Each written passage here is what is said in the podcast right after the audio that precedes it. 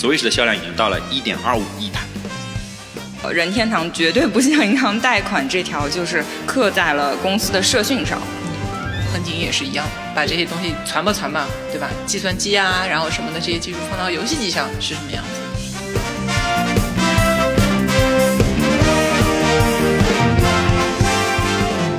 ？Hello，这里是 Top of Japan，啊、我是今天的主持人 Jamie。然后今天我们请到两位老朋友钱德勒和妮子来聊一聊一个游戏品牌、游戏公司的品牌任天堂。这个也是我们听友群里面大家已经鼓动了好久要聊的一个品牌了。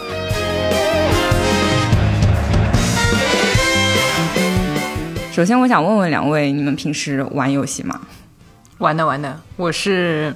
PC 的话就是有 Steam 嘛，然后最近玩的时间最长的应该是《老头环》Elder Ring，然后还有双人成行，也是觉得呃双人互动很好玩的一个游戏。然后其实要说总体游戏时间最长的，应该是手机淘宝里的那个消消乐吧。手机淘宝里的 杀时间神器是吗？真的有人在手机淘宝里玩游戏、啊我已？经玩到两千多关了。两千多，但我倒不知道什么概念啊、但是我震惊于有人在我，因为我之前发朋友圈就是吐槽过，说我说这些这些这是什么。嗯嗯，逼这个公司做的什么逼这个小游戏，就只能会有人在这逼浪费时间啊！原来在我对面。哦，我我也我也玩游戏啊，但是我不玩 PC 的游戏，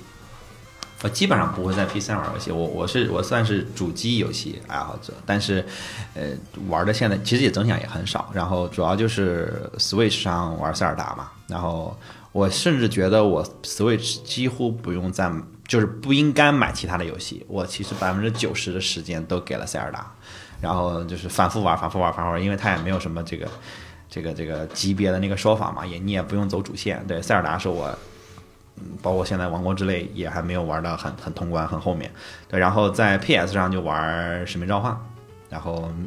应该除了最开始那两个，就是最最最开始我还年龄小的时候那两三版没玩过，后面的我都是反复玩反复玩。对，然后也不是特别在乎，因为它很多重置嘛，也就是一战、二战和现代战争来回来去，然后我特别喜欢，就就是这种使命召唤这种。枪战的游戏，但球我从来都不玩。然后我手机上大量的就只有一个手游，叫幺零幺零叹号。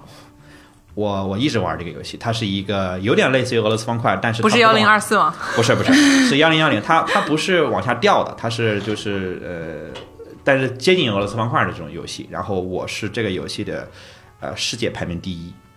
大概有三千多万人，我是排名第一的最高分，所以这个游戏也是我一直不可能删掉。我告诉你，对，偶尔需要炫技的时候拿出来啊，世界第一啊，有没有？等你，说完了。完了，我应该先，我应该先说我自己的，我应该抛砖来着，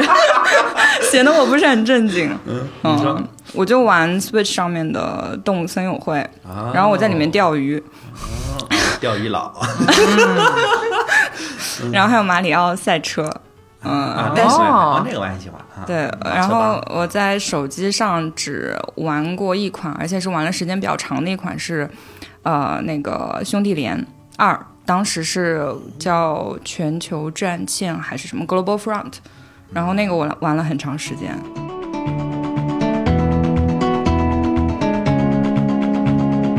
但是回到我们今天要聊的品牌，我们刚刚其实提到的很多游戏都是任天堂出的。嗯，任天堂算是世界级的游戏公司，也是御三家之一吧。它二零二二年到二零二三年的财年营业额高达一万六千零他去他去数数了，大家。对，一万六千零一十六亿日元，大概是八百二十一亿元。然后呃，营业利人对，营业利润大概是二百五十八亿元，员工有七千多人。其实他们人人员工人数不多，你要考虑他们这种销售额，他们的员工人数实际上是比我想象的要少的，才七千多个人。对啊，啊他们相当于营业利润摊到那个员工人均的话，会非接近一亿日元啊！啊、非常非常高啊啊、非常非常高。然后这后面我们应该还会有别的数据去支撑它。然后我觉得还有还有一个数据就是，呃，他们最近公布的到二零二三年的三月三十一号，Switch 的销量已经到了一点二五亿台。就是 Switch 这发行的这几年，从二零一七年到现在已经卖出去一亿两千五百万台，而且最近一年的销量一千八百万台，啊，非常惊人的一个数字。而且他们其实是整个财报的分析是他们这个销量在下降，但是依然能一年卖掉一千八百万台。你要知道这是非刚需的东西啊，这可不是你生活必须的东西，一年能卖到一千八百万台。关键是你有一台就不太会再买一台啊，对，对。而且他们其实一共也就出过呃三个版本，或者就两个型号嘛，一个是 Switch 拆手柄的，一个是 Switch Lite 不能拆手柄。但它还是有日本人传统，就是它会出那种限量版涂装。哎，对，什么动森涂装啊，什么这个喷射战士涂装啊，塞尔达涂装啊，对吧？嗯，所以还是有人会买多台的。对对对，哪怕把自己之前的老版本卖掉嘛，也是要一直就支持新的。对，然后整个 Switch 平台上的软件就是。主要就是游戏吧，它的累计销量已经到了十亿份，超过了十亿份。哇，十亿！你要知道，塞尔达，呃呃，不是啊，Switch 上的游戏的价格还是不便宜的，光卖这能卖出去十亿份呐！哇，这简直就是印钞机，有没有？然后最近五月份，呃，最火的游戏，也就是应该是今年的年度游戏之一，全平台、全品牌年度游戏之一，《塞尔达王国之泪》上市三天就已经销量超过一千万份。我贡献了其中一份，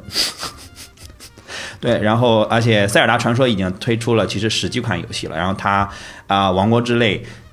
是基于之前《旷野之息》的类似于呃这个 Plus One 的版本，基本上整个画面跟呃《旷野之息》还是差不多的，呃小升级版类似于啊或者说续作，但依然成为了系列史上销售最快的游戏，就它是塞尔达游戏这个系列史上。销量最快的，因为塞尔达其实每一代出的时候都有很多人唱衰，就是觉得上一代已经极其伟大，怎么可能续作能超过前作？但他们总能让续作超过前作，而且基本上都是那种碾压级的超超过，所以就是就塞尔达这个系列真的是就是做的，我是死忠粉。对，然后呃，除了这个游戏，当然呃。我觉得任天堂很多游戏机是大家所知道的，然后你玩是哪个，你从哪个版本开始玩，也大概代表你是什么年年龄啊？就是从时间顺，不不一定的。从时间顺序上来讲，就是红白机啊，叫这个 FC 红白机，然后 Game Boy，然后 Wii，然后 NDS，然后到最新的是 Switch。然后 Switch 应该从寿命上来看，应该还得有几年的寿命，我估计他们才会出新的版本。现在 Switch 完全没有要退场那个意思，包括各种性能什么都没有什么问题。然后呃，他们还有大量的超级 IP，比如我们所熟知的马里奥、宝可梦、塞尔达、东森。还有俄罗斯方块，这些都是每一个都是印钞机级别的 IP，而且不只是在游戏，他们也在影视啊，然后周边啊、版权呀，应该是全面开花。然后呃，今年那个马里奥大电影也还蛮好看的，虽然基本上可以说是没有剧情吧，但是这个照明工业做的真的就太可爱了，就是因为它是那个小黄人加。给他们做的这一款这一款那个电影嘛，然后我都用款来称呼这个电影，就它简直就是一个游戏彩蛋合集，就太可爱了，就是啊，好说完了啊，然后这个呃，我觉得我们还是从头上捋一下任天堂发展，因为整个任天堂发展也是一百三十多年的一家企业了，它其实还是很跌宕起伏的一个企业，也很有非常非常有意思。对。首先呢，任天堂呢是一个京都的啊起家的公司啊，到现在呢，哎哎，就是呃邻居啊，但是他们到现在呢，这个总部还是在京都，嗯，但是比呃他们原来最早的时候办公室是在东山区的，但现在已经搬到了这个南区，就是呃已经快到这个。呃，福建道河那个方向就比较偏了啊，比较偏了，就是那个在鸟语街道那个地方，再再过去。下次一定要去拜一拜。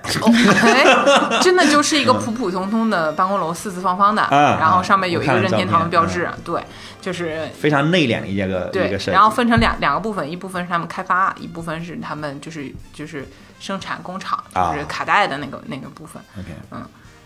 然后就觉得你从外面看呢就很低调，根本不像一个挣这么多钱的公司，对吧？搞不好营业利润，对，营业利润一年这个五千多亿，根本没有看到这个感觉，嗯。但是他的那个其实第呃分成了三个阶段啊，对，其实钱德勒他根据他对这个任天堂的这个理个人理解，嗯，对，分了三个阶段。第第一个呢，其实就是以主要是以这个掌权人。来分割的。第一部分呢，就是这个山内溥他在执掌呃任天堂的这个期间，其实在他之前还有一段，有一点点像我们什么呃那个就是花王或者什么，就是他前面还是在摸索，花王也是嘛，他一开始什么卖这种呃茶叶啊，然后卖这个日化的乱七八糟的那个时间，就是创业的阶段。在山内溥之前，他是第三代，嗯。然后在他之前呢，他们家也是可以，四代。也不能算算是单传，就是他们家都生女儿，四代才出了一个男丁，都没有单传都没传上，所以创业之后呢，等于他的曾祖父、啊就觉得说也不能让这个大权旁落他人，都是招女婿、啊，所以他的爷爷也不知道是外公吧，就是都是入赘的，嗯，然后呢，嗯、再是他老爸也是入赘的，嗯，啊，到了他呢，终于生了个儿子，我觉得积阴德可能积够了，然后这乱讲的啊，就这个，嗯，到了他呢，生了生了这么一个。呃，也是奇人啊。其实到他这一代的时候呢，他们家的这个呃已经蛮殷实了。最早他们干嘛的呢？他们是卖那个骨牌公司，就是搞赌博的，搞博彩业的，算是啊，就花扎赌博用的这个器具是他们家生产的。啊，然后日本的第一副扑克牌也是任天堂，但这个都是在山内溥之前哈，就是他们家就也很有脑子。这个扑克牌怎么发的家呢？找了跟扑克牌很像的外包装的一个东西，就是烟草大王，就是卖那个香烟盒子，跟扑克牌是不是差的也不是很多，稍微改一改尺，寸也很像。对，然后它的那个呃流通渠道和甚至是人群都是重合的、嗯啊。现在很多公司也可以有这样的思路啊，打开一下，对，跟你的这个不是竞争对手，而是不同类教你教你做生意，你意思教你做生意。也没有没有，是任天堂教的，就是这在一百年前的这个生意经啊，就是一百年前的生意经去找你这样子的一个类似的销售网络啊，比如说这个卖香氛的跟呃卖化妆品的，可能就是同样的 人群，一个思路。对一个思路啊。然后直到这个一九四九年的时候，其实也就是战后时代，山内溥开始这个接手的。那么他接手的时候呢，也蛮狗血的，对。然后他这个我后面再说啊，先把这个他这个阶段他干了点啥说完。呃，到他接手之后，他才做了什么？那时候还在做扑克，嗯啊，然后各种各样扑克牌啊什么的。到六三年的时候，正式改名，只叫任天堂了。之前不是叫任天堂骨牌公司嘛？任天堂骨牌和山内任天堂之前叫，嗯，然后对山内任天堂就把这些都去掉了，显得更国际化了、啊，就更厉害了一些啊。然后呢，呃，直到他六六年的时候找到了横井军平，开始任天堂才走上了真的做，呃，就是他人群都改变了。之前扑克牌什么，你肯定是对成人的嘛，对，对，然后他开始做一些更幼龄的针对性的这种玩具，嗯啊。你也可以说是游戏，因为其实是它往那个方向去靠的。对的，对的。一开始可能只是一些小的玩具，然后后面可能是大家可以一起玩的游戏。嗯，就是我觉得玩具跟游戏之间的界限就硬件、软件嘛，硬件、软件没有那么反正是娱乐公司项。对。嗯然后，但是它可能玩的这个群体就更大了啊，然后就让大家玩起来，嗯，这样子的一个过程。那么这个时候，它是直到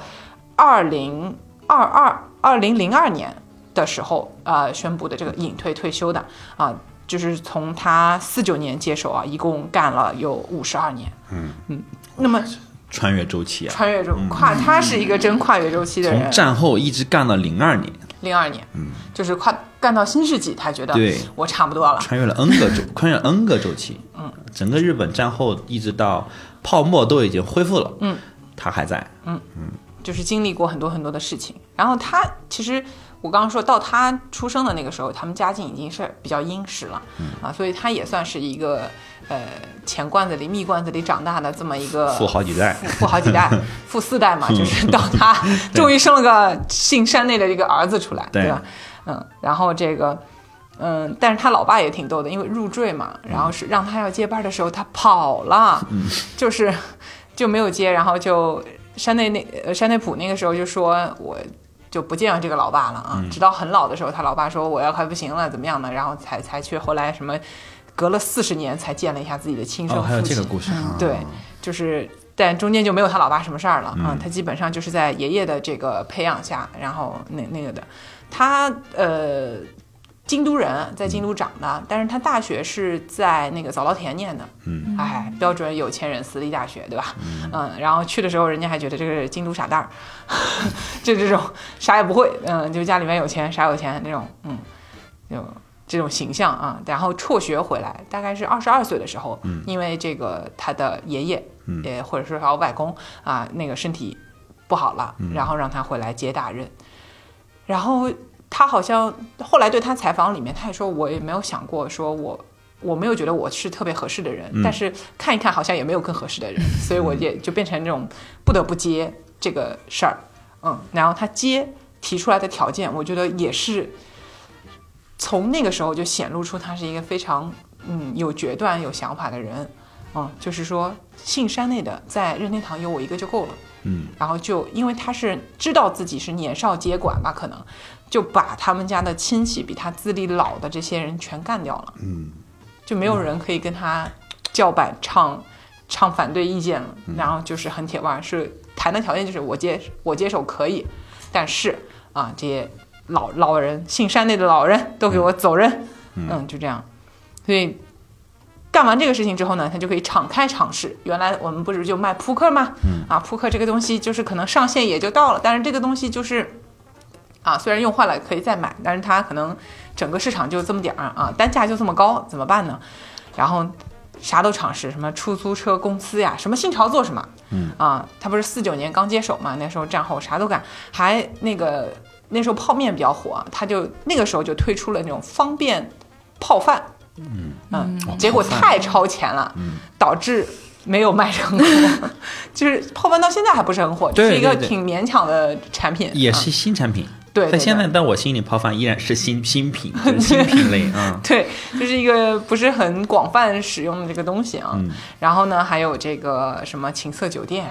嗯啊，这开旅馆业什么的，反正就开啥，基本上也没怎么挣钱啊，嗯然后赔的也都霍霍不少，对，基本上都霍霍了。然后呢，但就是股牌公司依然还在给他支撑嘛，所以他可以有其他的这个尝试。对，然后他回到公司里面呢，就在车间里面发现了一位大神，哎、他也是很有慧眼的找到了这个人，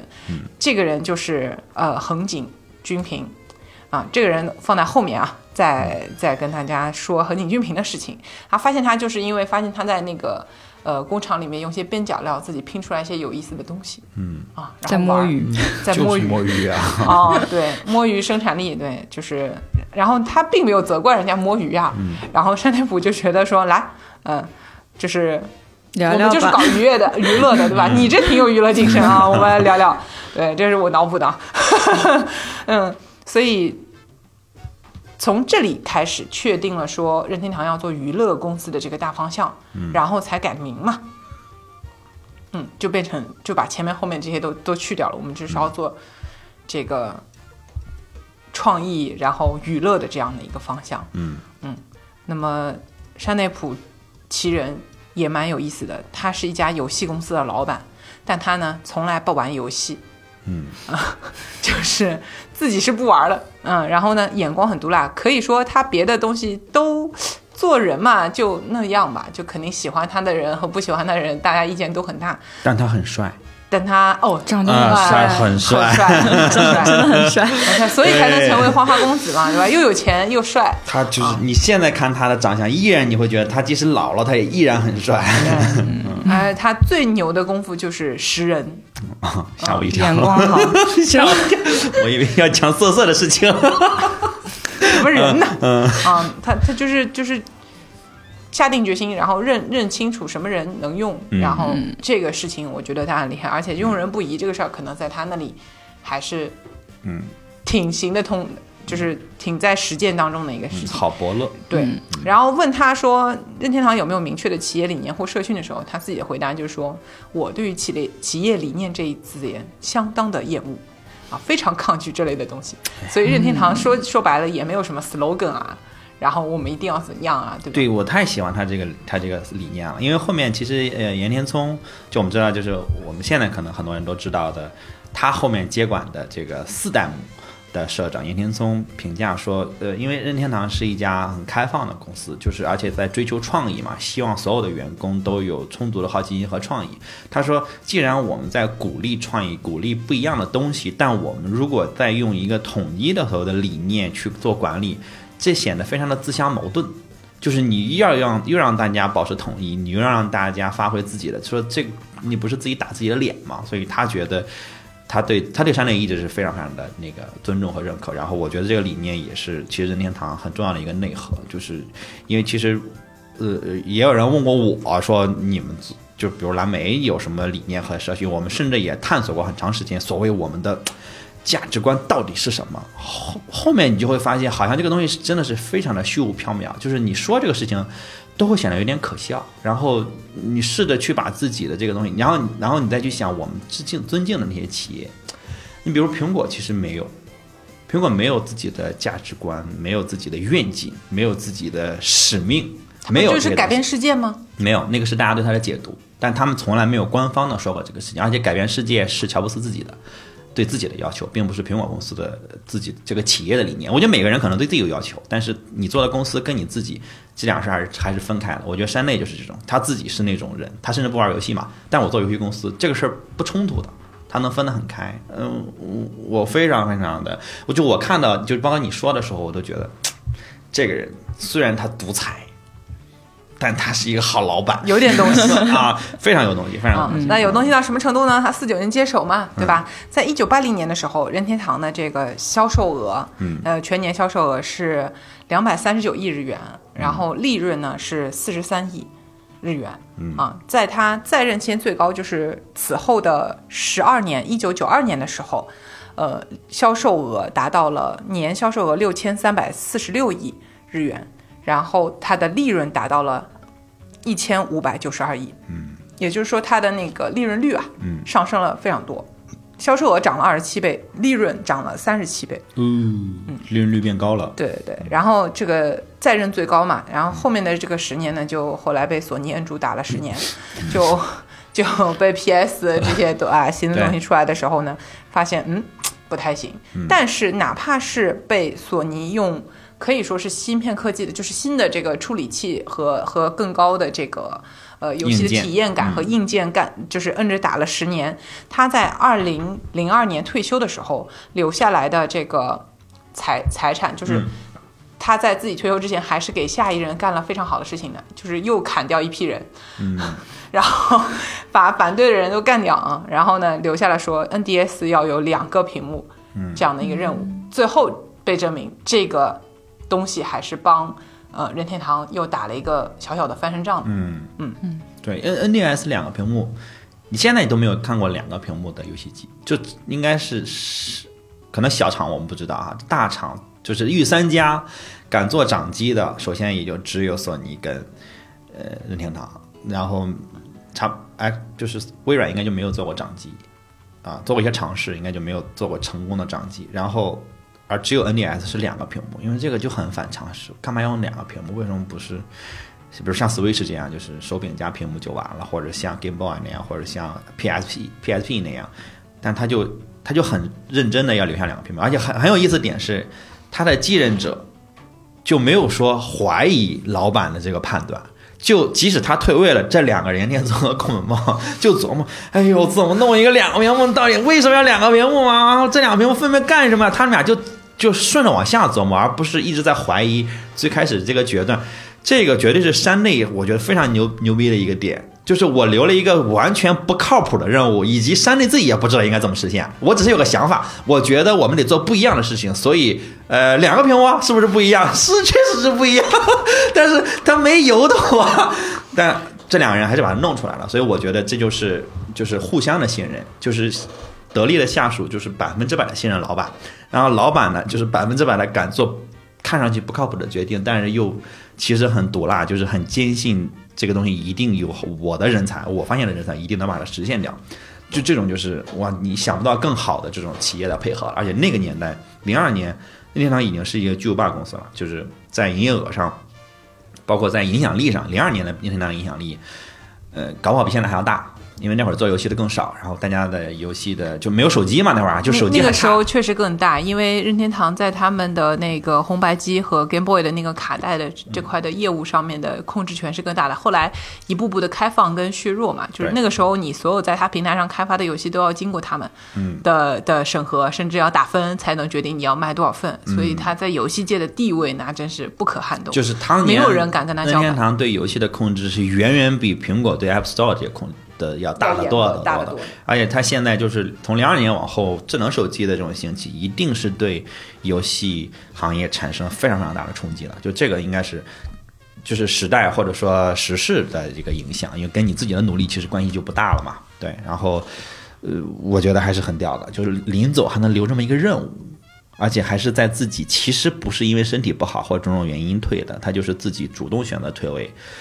嗯，也是对自己狠毒辣啊。对，而且他退位的时候选择继承人这件事情也是一个 drama，、就是他们家不是到他就是因为是姓山内嘛，嗯对吧？然后他其实当时有一个呃非常得力的女婿啊，没有入赘啊，没有入赘，就是就是但也是自己人而啊，是自己人啊嫡系啊，而且这个女婿其实你去看他生平，或者说他人的这个个性和状况，跟山内部很像，能力也很强。他是呃任天堂当时北美公司的这个助理，嗯。然后还帮任天堂去拿到了他那个俄罗斯方块，嗯。跟在北美市场开拓这个街机还有各种各样业务的，就是一个开拓者，嗯。嗯，还是很棒的。但是他劝退了这个女婿，啊然后劝退了，劝退的，就是女婿也很想接班嘛，嗯，就觉得怕他给岩田聪弄一些就是对吧，嗯，咯楞咯楞的事儿是吧？嗯，然后为了减少公司的矛盾，所以我说他把人都清一清，就把那个公司都给你嗯就整好，坏事我来做，对，然后你们接下来接着搞，嗯，才交接班到严天聪手上。我觉得这也相当的有魄力。我只看什么对这个事儿好。就把自己的家族整个连根铲起的意思交给你们弄。啊，不要担心，我们家族里面会留下什么嫡系，给你们弄什么东宫什么的，这那的，是吧？哦，这很厉害，这个很厉害，哦，对自己人也很狠啊。嗯哼，对，所以要说说这个他提拔起来的第一位啊，嗯就是可以说是改变了任天堂整个呃产品走向的这个人，就是从花牌公司，从赌博花公司渣生产 线变上的摸鱼救星呃。对正经娱乐公司，因为之前也算是娱乐公司吧，嗯嗯，从不正经娱乐公司 变正经娱乐公司的这个人啊，嗯，就是横井军平，然后让季老师嗯，因为其实这个时间点也挺妙的，就是六六年的时候发现横井军平这个人的天赋的时候，任天堂的股价其实已经大不如前了。就是他一九六二年的时时候，股价是九百日元，然后一路四年之间降到了六十日元，就才霍霍那些大缩水。酒店呀、方便面，这是一个大缩水。嗯嗯，横井军平这个人也挺妙，他是一九六五年加入的任天堂，然后自己是读理工科出身，就是电子工程出身的。然后因为任天堂前期其实是呃还是以花渣就是纸牌为主要的业务，所以就是普遍员工的教育水平不是特别高，嗯，所以呃。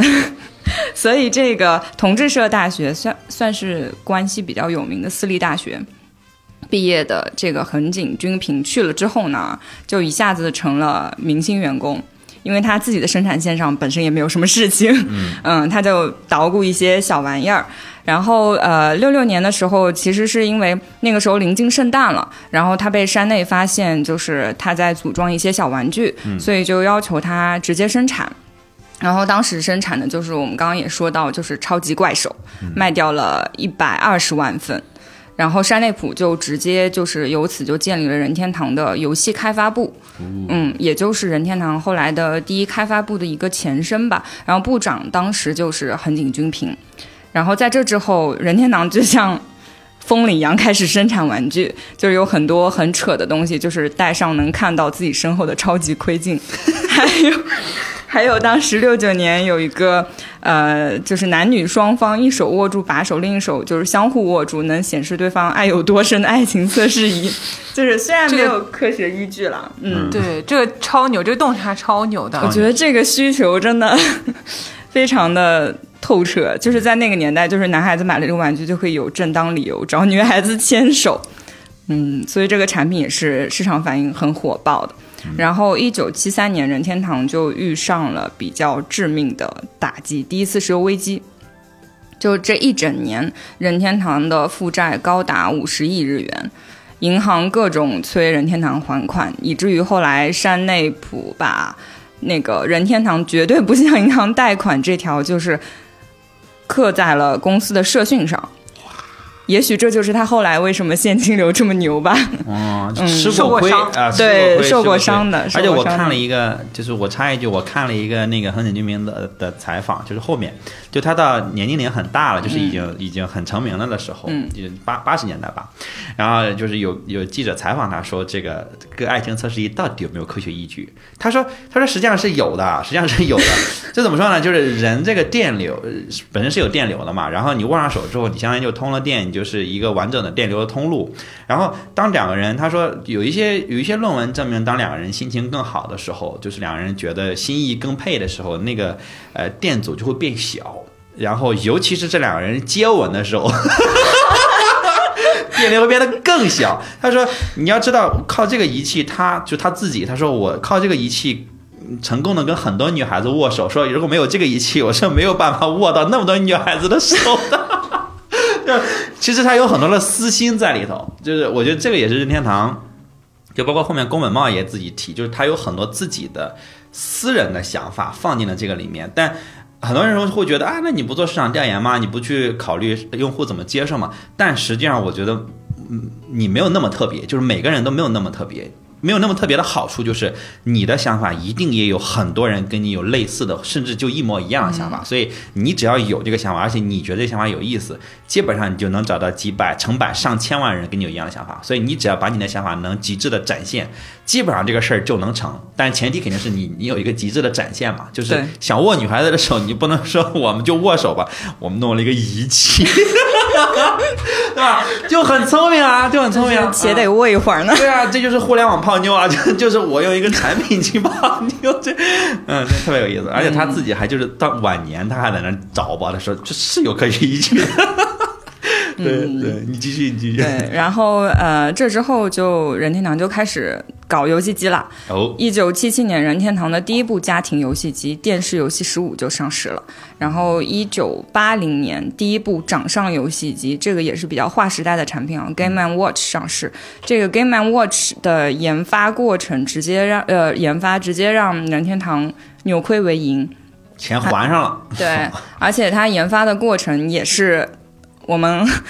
恒景老师就是 出于自己的观察吧，就是他有次做新干线的时候，看见上班族无聊在那儿玩计算器。当时的计算器因为就是技术的发展已经变得非常小了，跟信用卡一样，然后这么小吗？对就很小，那可能也就是那个那种有一个皮套子，然后放在里面，跟你笔记本放在一起的那啊，个，就很薄，然后很小那种，是对吧？啊，那会儿上班族是真无聊，上班玩计算器。没有 能也就在那儿归零归零就是。坐新干线嘛，啊他们不是那个就是大阪东京之间啊，也有几个小时啊来回那个时间。对然后横井就想说，那设计一款和计算器同样变形的游戏机能不能行？肯定比计算器好玩嘛。嗯，就是你在那里归零归零，对 对。于是他就先跟自己的上司提案了，没有通过，然后又越级跟山内普汇报。哎呦，越级越级在日本不是特别的可以被接受嗯，吧？不太好，不太好。不是很礼貌啊。嗯，对。然后他当时表达说是任天堂到现在为止都在追逐一线厂商的技术，嗯，但是其实当时公司的财力和实力和一线厂商比是比较悬殊的，嗯，肯定是做不赢的，就等于 在。无望无谓的就是消耗自己的时间跟精力吧，但是其实他们并不需要所谓的尖端技术，这个阶段他们需要的是低价量产的成熟技术，才能让公司快速的转亏为盈。然后山内普就召开了高层会议，就是高层是没有人看好的，因为刚呃公司刚刚从债务危机稍微有点缓过来，嗯，就冒险投新的生产线，可能大部分人都觉得不是特别明智的。然后山内普就问韩景军平能卖多少台，横井军平就梗夸下对夸下海口，夸下海口两百万台，呼，然后就散会了，这个事情就结束了。对，因为是本来以为瞎了，对，然后因为山内普也没有明确表态，就直到隔了一段时间，有一天夏普的高层来找横井，嗯，就是山内普就告诉他说：“你说的计算机大小的游戏机，夏普是这方面的专家，所以我叫他们来和你研究怎么搞。”嗯，于是才有了第一代掌机 Game and Watch。哦，这个我也我我也看到一个采访，就是我没放在大纲里，但刚刚突然想到，就是很呃夏普的高层跟山内普也是，山内普有一天那个呃坐车出去参加另外一个会，然后在那个会上偶然碰就巧了碰到了夏普的社长，他们之前就认识，算是朋友，然后就。聊到了这个事儿，说我们想做这个事儿，但是还没有怎么定。然后夏普说：“哎，我们这边有人弄这个。”然后相当于是非常偶然的机会，又把这个线给它缝上了，就是巧了，其实就是巧了给它缝上了。然后，但其实也是之前横井相当于在他心里种了个种子嘛。但是也可以看出山内这个人城府真的是很深，就是埋着，然后也不表态，就等着等一个等一个时机。他可能也没有刻意的等，但就觉得行，所以这个人运气也是很好的。嗯，是对。但这 Game Boy Watch 其实就是。大家去看搜的话，也能看出来，这基本上就是这个，呃，Game Boy 或或者说红白机的前身，就是你看很多设计都很像，嗯，非常非常有延续性的那种设计，嗯，对。然后，然后这个山内的眼光，其实在这里得到了传承啊，因为就是横井也发现并提携了宫本茂，就是我们知道的马里奥之父。一九八零年的时候，马里奥之父宫本茂入社，然后他的上司就是横井。而且宫本在横井的手下是干了很多就是角色设计相关的事情，还学习开发了游戏相关的事。嗯嗯，这个为他日后成为游戏总监打好了基础。然后同年，美国任天堂也成立了，就是有了海外分部。啊，女婿 女婿对对对对对对，就是马里奥那个形象也是有有变化的嘛。嗯他一开始时候也没有那个帽子，好像。然后一开始设定是个木工，对的嗯，对的，啊好像是对，因为那个宫本茂本身自己他是一个木工嗯匠人，就是他自己是也是做小玩具。刚刚不是说横井 工业设计做小东西，出身吧，对的工业设计出身，对，然后宫本茂也是喜欢做小小小玩具，对吧？什么飞机啊这种东西啊，然后手作很厉害的人，对，嗯。然后后来他们说，就其实你这个看着不像木工，你这个看着像个水管管工，但水管工这个很美国，嗯，嗯，是马里奥这个大叔的这个形象也是，是的。然后，一九八一年的时候，任天堂的街机就上市了。然后，伴随着马里奥的诞生，一九八三年家庭游戏机 Famicom 红白机就上市了。这个我们很多人都玩过，哎，嗯 FC 但是但是不一定大家玩过的是正版机，嗯，对的，对也有 也有这个对吧？我们也有这个段老师做的段老师版本的，对段老师红白机，我觉得大部分人可能玩的是这个，但但我很惨啊，就是我从小是被拒绝接受这个东西的，就是我小时候我们家隔壁是游戏机厅，所以就是我妈从小就是非常直观的知道。沉迷游戏对小孩的影响有多么的那个，所以我从小是被隔离所有的游戏机的。我第一次玩红白机是我高考完的那个暑假，但是我玩的童年来的有点迟我，玩的是正版。哦，对，但是那是我第一次，那是我第一次真正的玩马里奥，是我高考完，是零八年，我第一次正经的，不是站在人家背后啊，因为我站在人家背后玩过很多次，但是从没有摸过，从没有摸过。但是我第一次真正的上手玩是那玩了一个暑假，就是我的童年来自于我零八年啊，你你你继续说到心酸事，然后一九八五年的时候，红白机的超级马里奥就上市了。嗯紧接着八六年塞尔达上市。嗯，塞尔达算是也是一个开创性的游戏吧，对那非常它是第一款能存档的游戏，也是第一款呃动作角色扮演游戏，它不是那种回合制，就来回来去就那么几关，就在这在对这个这个动作，就是它它的它那个标准的叫法叫 ARPG，它跟嗯。RPG 的区别，之前 RPG 的区别就是很多的游戏你在路上走着走着遇到了怪，它会把你拉进一个小场景里，然后你在那个小场景打完再退出那个小场景。但是这个 ARPG 就是你可以直接打它，你不用去进入一个场景，就是你也可以不打它，你也可以退出来。但是这个对于整个游戏设计的逻辑会完全的不同。然后塞尔达会被认为是因为也有一些小游戏也用了这种方式，但是塞尔达会被认为是真正的第一款 ARPG 的游戏。然后你就比如说我们现在说，比如魔兽世界呀、或者说这些很多网游，呃，你就打就打嘛，打完打完你就退。然后但是很之前的很多游戏，就像那些比如三国呀什么的，你一旦打你就拉进了一个小小场景，打完一定要打完才能再退回去啊那种感觉。嗯，对我帮你复注释一下。嗯，好嘞。对，然后它也是第一款开放世界游戏和第一款自由 3D 视角游戏。再注释一下，自由注释 3D 视角，就是你可以一个手柄去控制它的这个前后左右，呃，就是一个按键去控制它的那个视角。就我们会认为很正常，就嗯不知道，就比如比如《魔兽世界》，就或者说比如这种呃那个这个这个这个什么各种射击游戏，你往前走的时候，一个你你的可能左手是控制前后左右，右手是控制它的视角的，这个东西是塞尔达发明的。然后他发明了之后，大家就没有再找到更好的方式了，所以你的左右手啊，或者说你的左右手指控制的这个方式，就大家就会非常非常自然。但是八六年塞尔达开创了，所以就是这个游戏这款游戏，你甭管你喜不喜欢玩，它在游戏史上是正经定义了很多种游戏方式的，而且到后面大家也没有再发现更好的方式。你想多少游戏在市面上？对，就这这是非常这个正经说是非常非常伟大。啊，嗯，对，但是我也是从 Switch 才开始玩的第一个塞尔达，而且呃，在在看之前的塞尔达的那个游戏视频的时候，才发现塞尔达的第一版就有盾反，就是盾牌格挡，就是如果玩过 Switch 的塞尔达的就知道，那个塞尔达的那个盾的格挡是一个相对高阶的那个操作，但是他在打一些大怪，比如比如说那些人马的时候是非常有用的一个技术，那。呃，用盾牌做格挡，然后同时给对方给给怪造成损这个这个伤害，这在第一版就有。然后我也是在塞尔达才真正的玩到说拿盾去伤害怪嘛，就是它非常反常识，但它从八六年就已经有了，这个让我还蛮震惊的。嗯，先驱，先驱。这正经先驱，对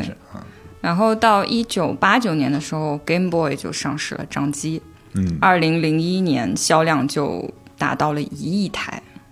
二零零一年那个时候，也就是说它的生命周期从八九年卖到零一年还在卖，卖了十几年。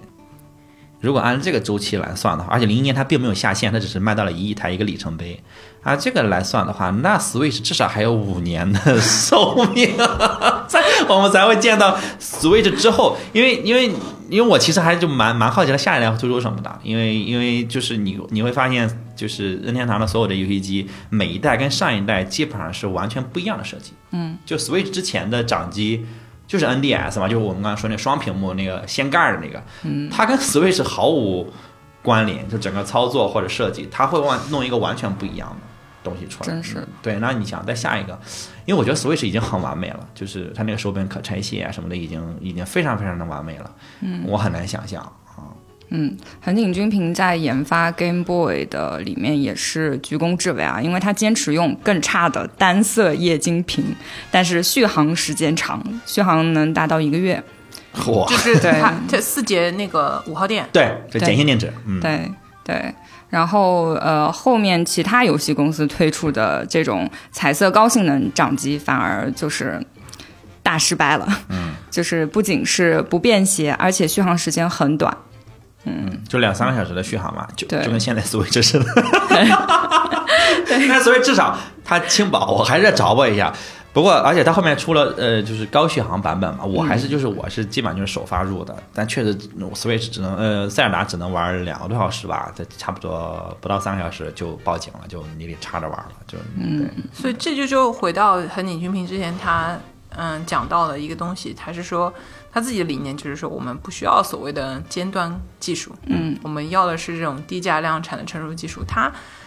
其实从他讲和他做的事情里面，你也能看出来，他经常是那种所谓的第一性原理这样去思考的人。嗯，就是到底玩游戏我要的是啥？嗯，对吧？我是追求更高性能啊，我还是说我一个掌机拿在手上，我至少能够玩一天两天？嗯，对，这样的一个一个考虑，就跟你手机如果拿到了一个你续航不了一天的手机的时候，嗯你是很蛋疼的。我不要你屏幕那么大，显示那么好，你嗯至少给我续航要有一一天吧，是这种感觉。对对，所以它那个 Game Boy 真的是大成功，包括后来 GBA 啊什么的，它可以提升性能，但是它基本的东西，你的体验感和沉浸的这个东西是我要保障的。嗯嗯，然后还有那个十字键真的要夸一夸，这个设定就是没有比它更好的一个东西了。嗯嗯，然后后来知道现在你也能摇杆出来，对吧？对对对，也是但现在其实十字键改的。对对对，现在其实你在很多的游戏机上也能看到十字键，嗯，应该 Xbox 就是还有十字键吧 Xbox 是摇杆加十字键，对，然后 PS 的，哎，我我现在已经没法脑补 P，我我太久没玩过 PS。PS 好像不是十，不是也是十，它也算是十字键，这是四个单独的键嘛？四个单独的键。对，也也是，其实基本上就是十字键的变形。它这个东西是横井发明的，就是也就是说，就跟刚才说的那个呃那个塞尔达似的，就是后面发展了那么多年，大家也在找各种各样的方法，你会发现他们的方法就是最好的。哇，这就是穿越周期的设计，就是非常非常伟大的设计。对，然后你仔细想说，现在零零后们在玩的游戏，热衷的嗯。啊就包买的游戏，其实是八六年、八五年那个时候就已经设计出来了，然后啊，它也没有一个大改动，它的基本设定还是无非就是像素变得越来越多了嘛，就是人物变得越来越美了，但是其实大部分的操作还是原来那个操作。所以我再去看之前，我看过一些塞尔达，就是历代游戏的那种集锦，你看了会很感动。你会发现 Link 和塞尔达一直都在，而且我也是在做这个任天堂调研的时候，我才意识到，Link 和塞尔达不是两个人，它是两个称谓，它是两个称谓，就是它类似于一个岗位，甚至就是是不同的人不停的在成为 Link 和塞尔达，而且他们是穿越时间的，他们是时之使者和时之勇者，就是类似于这种，他们是在不同的时间线上在保卫海拉鲁的大陆，就是这种感觉。哇，给我看的，就是又热血又感动，就是。就就让我觉得，就是任天堂也一定程度上也是这样，就他在不同的时代去提供不同的东东西，去给当个时代的人去呃去感受游戏的乐趣，或者说游戏的那个世界给你创造了一个异世界，让你去享受或者让你去就是快乐嘛。那这还蛮蛮有意思的，就是感觉他们的理念印证在了很多很多很多的地方，而且确实也不是在用最新的最尖端的技术再去做这个事对儿。，然后现在还会有很多日本的这个发烧友啊，会把家里面珍藏的 Game Boy 拿出来，依然可以开机。然后开机玩的游戏很可能就是俄罗斯方块。啊。啊，这要说到这个重启人生里面也可以。对对对对对对。对对对对，这种怀旧的时候，而且那个还嗯嗯，我忘了美国哪一个博物馆里面收藏了一台就是战损版，真正的战损版的 Game Boy，就是海湾战争的时候被子弹击中的那种，就战损版，然后它依然能开机，然后那个画面还依然在播俄罗斯方块的游戏画面。然后，而且好多人就去用它做各种那种，就各种 YouTuber 就拿它做实验嘛，就把它埋到地里面，埋十几年，不挖出来看还能开机。对，然后呃，从很高的五百五百米、三百米的悬崖扔下来，然后还能开机，然后拿大锤子砸，拿坦克压还能开机，就是让人想到啊，诺基亚，诺基亚 让让人想到呃卡西欧，就这都是随着就是战争的时候，就是比如海湾战争，卡西欧也是应该我忘记是海湾战争还是哪个战争了，也是还有伊拉克战争，就是卡西欧的表就是是就是美军最爱嘛，就是任何时候它比那些各种机械表、名贵的表都要好用，因为它时时刻刻哪怕被子弹击碎，还是走表，对，还是走表，就这种，嗯对，然后说到这个刚刚俄罗斯方块嘛，哎推荐大家一部这个苹果公司啊推出的新片，就叫《俄罗斯方块。苹果公司推出的俄罗斯风，嗯，Apple TV Plus 啊》，yes。Apple TV Plus 里面的这个啊，他也可以去找一找，然后里面很精彩的讲了这个俄罗斯方块的版权问题，嗯。啊，当时是怎么样，呃，最后可以在 GB 呃就 Game Boy 上面去去呈现，就掌机还有这个 FC 的这个这个版权，包括还有街机啊等等的，然后这个里边呃。大概可以说一下啊，也不是要剧透的意思，就是，呃，它的那个它叫俄罗斯方块的主要原因，就是因为它确实是个俄罗斯，应该是那时候还是苏联未解体之前的那个苏联的一个这个这个程序员，嗯他嗯个人设计出来的，嗯，他当时是在俄罗斯的算是一个软件工程的这种公呃公务员的这种身份吧，嗯，然后从头到尾这个哥们儿。一分钱都没拿到，嗯，但是呢，最后呢，也是托了这个任天堂他和他嗯。就是跟任天堂合作的，这个叫罗杰斯的这个人，也就是防弹软件的这个老板，嗯，的福，或者是说他们的一个君子协定一样的，然后把他们全家呃接到了美国去生活，呃，因为当时呃正好是苏联将要解解体体的那个前后嘛，你看他那是是最乱的时候，其实。对，你看他那个俄罗斯方块是八九年的时候独立，呃，独占上线嘛，就嗯就真的是那个苏联最乱的这个时间，最后还是呃信守承诺把他们都接到了美，后面在美国生活。虽然说他一分钱都没有拿到这个版权，版权最后的钱都是分给这个苏联的这个呃软件院。某些部门，嗯对吧？对嗯对对，但是这个片子也是很精彩、很好看，大家可以去看一看。嗯这个当中我得一定要看见。对当中涉及到了什么呢？一些美国的呃，看起来很有钱、高举债务的这种。呃，媒体公司啊，嗯想要占这个版权的，结果呢，就跟人家也不是签空头支票，就是说，他觉得我跟俄罗斯或者要跟苏联的这个做生意啊，咱们不讲钱，我拿几本书的版权来跟你们换，啊，版权置换版？权，哎，但是其实私底下呢，又贿赂了他们那边的高官，啊，就是干这种 dirty work，但是呃，最后他也没有搞到版权，反正自己的那个公司还运营不善啊，嗯。就不行了。那么这个在中间想要通过这件事情空手套白狼的这些什么荷兰人啊等等啊，这些搞版权的人呢，全部都那个没有了，基本上还是一个爱和正义的故事。嗯，嗯然后最后任天堂拿钱买到了，对，对虽然说钱花了很多，但是也就是说，只有任天堂真心实意的拿出了钱做生意钱啊，就我们是体面的，你要多少钱，我能不能接受？我们来做这个生意嘛。然后最后就是钱也给了，然后人我也营救了，嗯，是这么个意思吧？是的，最后还是真心赢了。啊，真心啊，还是要靠真心。最后还是真真心心赢了，真的。还有就是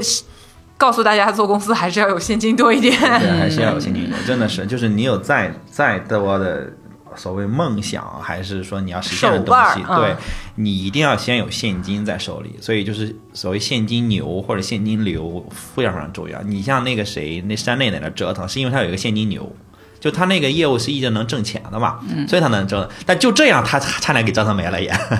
对吧？就是而且这种黑天鹅事，他相当于他遇到了黑天鹅事件嘛，黑天鹅事件，然后你就会发现，哇，现金牛可能都都不好使。才欠五十亿日元，你想想，对、啊，他后来一年挣多少？对啊，他现在他现在现金储备好像是过万亿日元的，万亿啊！我天哪啊！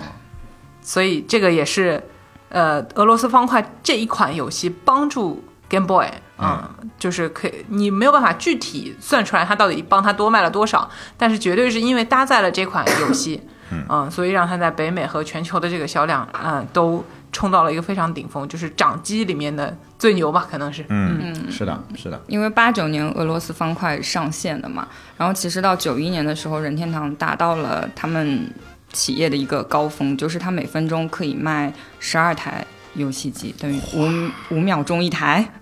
对，但是他们只有五千名员工，创造的利润比当时有五万名员工的索尼多四亿美元。哎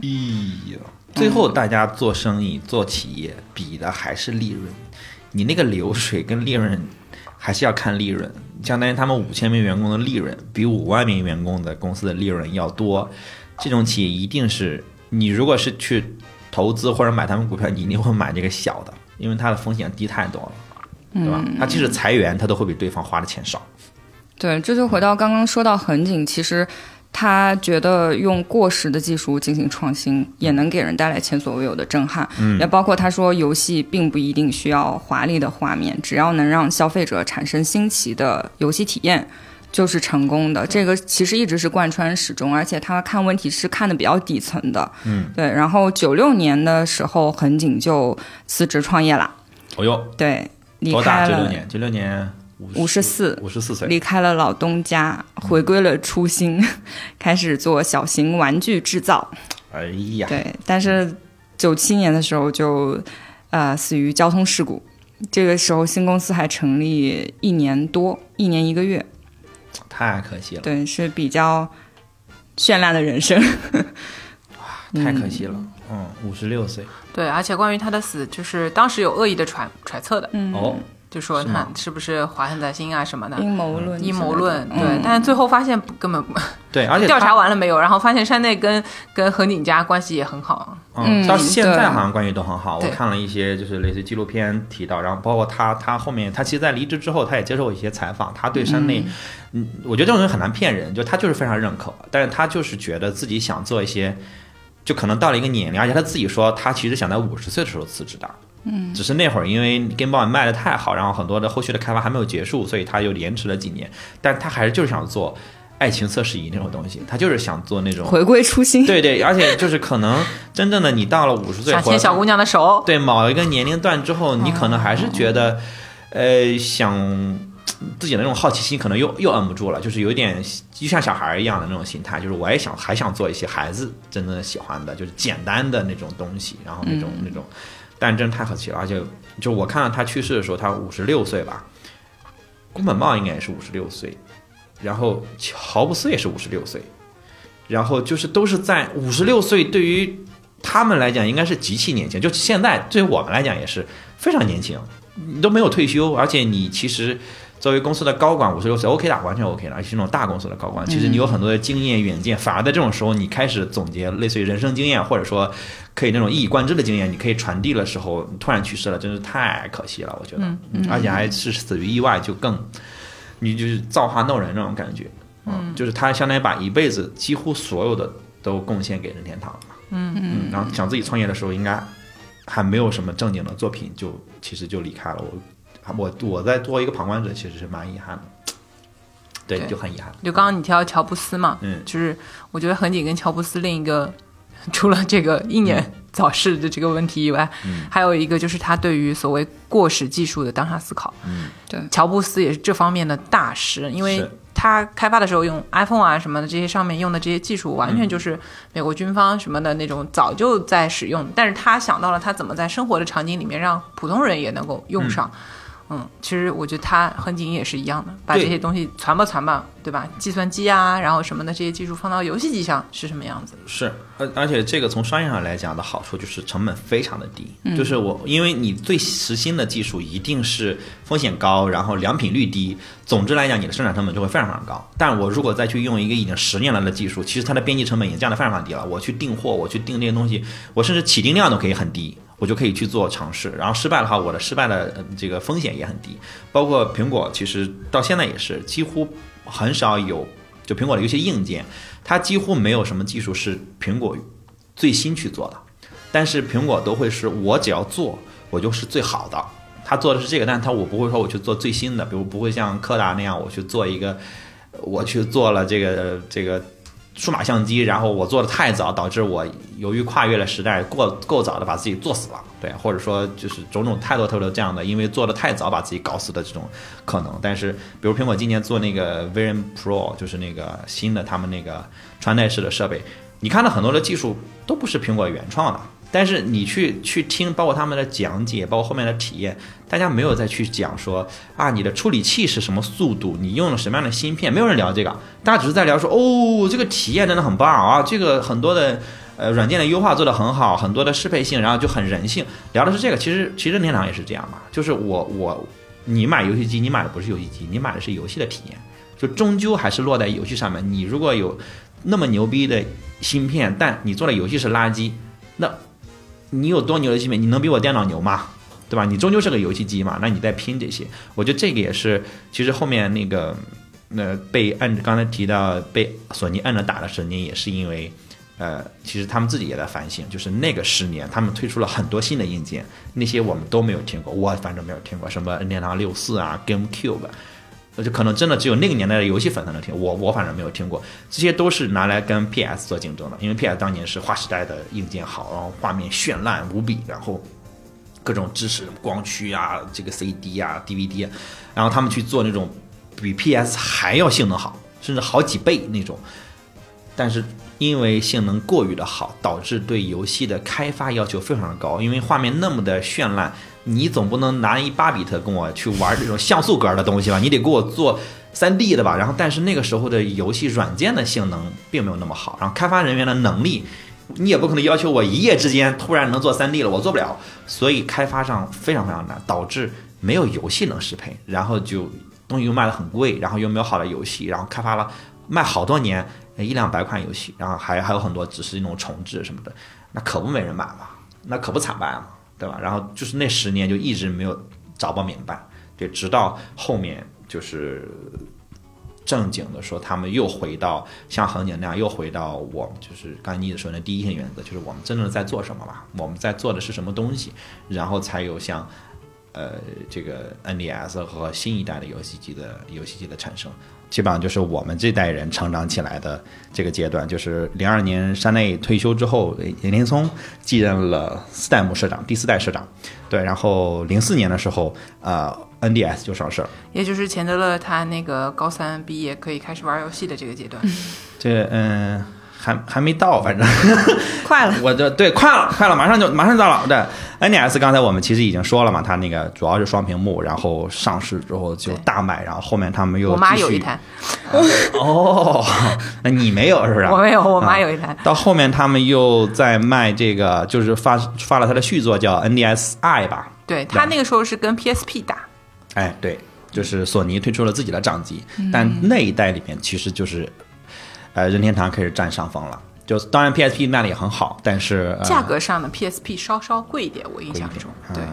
大概是要到两千。嗯，PSP 对，而且更重一点。嗯嗯，就那个 PSP 的样子，其实跟现在的 Switch 有点像，很像，很像。Switch 就大了一号的那个 PSP，对对，宽了一点。对，然后它是一个屏幕。嗯，我觉得对我的感觉是，嗯嗯，其实还是软件的问题，就是两个。两个掌机的游戏方向完全不一样，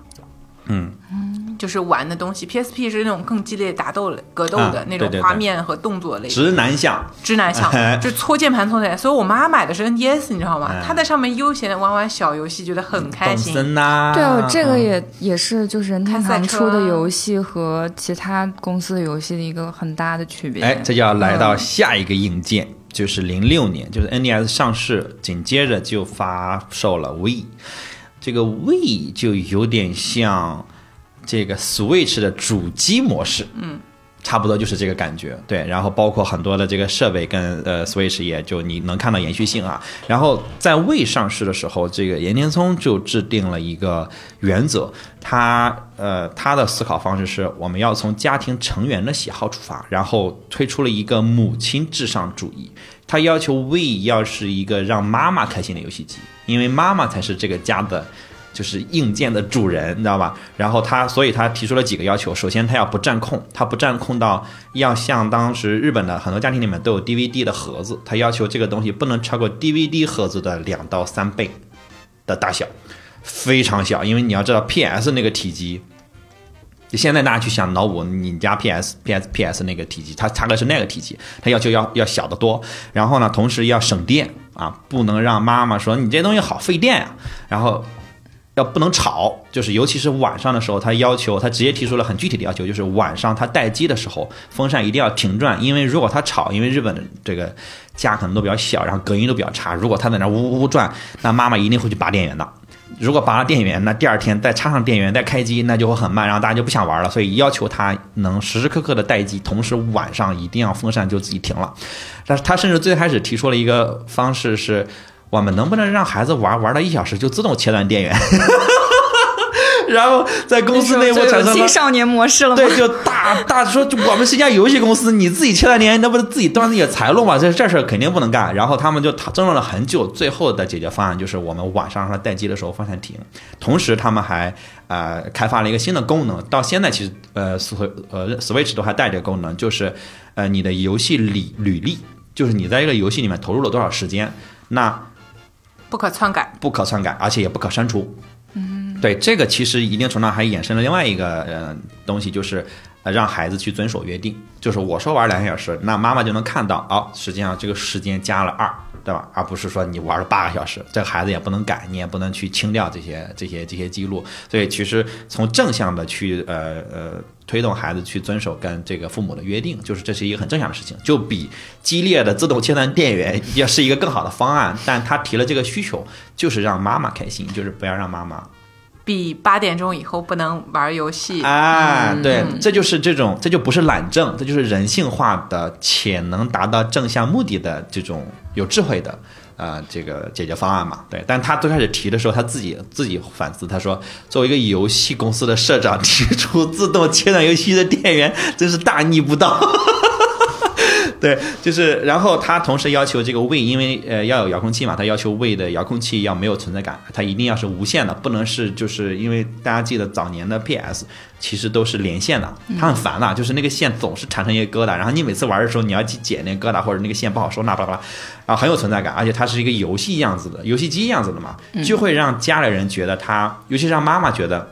你没有在干正事儿。就你在瞎玩，你又就是在做这些事情。然后他要求那个遥控器要像呃电视的遥控器，然后要没有存在感，然后要不能让人觉得害怕或者产生偏见。所以他做了很多这样的探索。然后最后 w 的那个遥控器，我不知道大家记不记得，这这是一个很小的小手柄，其实有点像 Switch 的那个手柄的放大版本，而且它很好握，它是一个长方形的。对，然后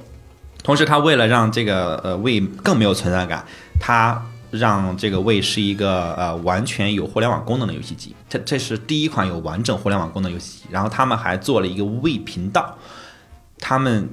就是任天宗，任天宗是希望这个 V 是能是在呃打开电视的时候先打开 V，，做到说电视机盒子，哎对，做到说让配有 V 的电视机会比其他电视机用起来更舒服，就做了一个更高的目标，然后让它更没有存在感。它这不就是 Apple TV 吗？就现在，这这是我这是 Apple TV 在我们家实现的，就是我我现在是先开 Apple TV，然后 Apple TV 会自己通过 HDMI 唤醒我们家电视，然后我所有的呃浏览、所有的影视的需求，包括什么相册的需求，全部都是在 Apple TV 上实现的。我一定程度上觉得 Apple TV 在 We 那儿拿了很多很多的灵感灵感，甚至。就直接就是照搬的，对。然后他当时做了这个联网，然后呃，因为那会儿互联网其实已经很蛮普及了嘛，反正在日本的，包括在欧美已经蛮普及了。然后他们一度自己会呃呃发现，同时能有将近两千万台联网。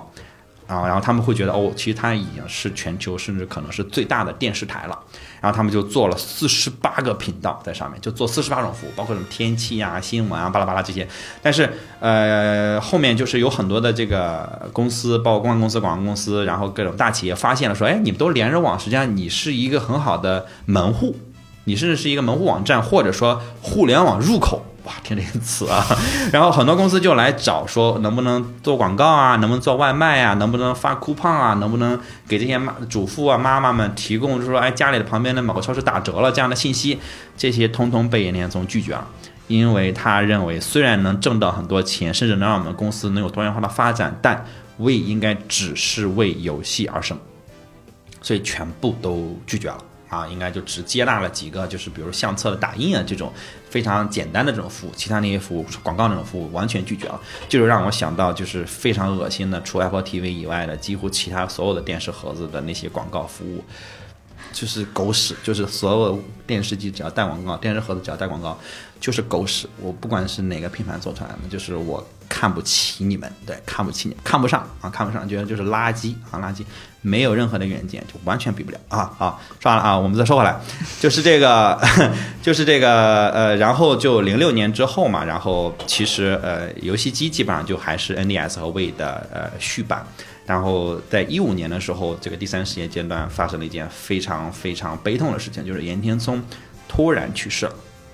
就是几乎是没有太多的先兆，因为他病得比较快，然后他自己呢也没有太就是呃公开的去讲过这个事情，所以在外界来看是岩田聪突然去世了。但是他去世之前，他一直在主导 Switch 的呃研发，所以他是知道 Switch，只是他很遗憾的是没有看到 Switch 有多么的受欢迎，因为在上市之前就去世了，而且他甚至演示过 Switch。就是在这个游戏展上，他演示过 Switch 的一些先先先先行版，对。但是 Switch 在上任之前，实际上是被很多人诟病的，就是大家就不看好，就觉得这是啥呀？这不就就像妮子说，这不就 PSP 嘛？这不就是能拆手柄的 PSP 嘛？然后，呃，人家索尼、人家 PS 都到 PS 那会儿应该是 PS 四了吧？PS 四啊，然后包括 Xbox 也都是。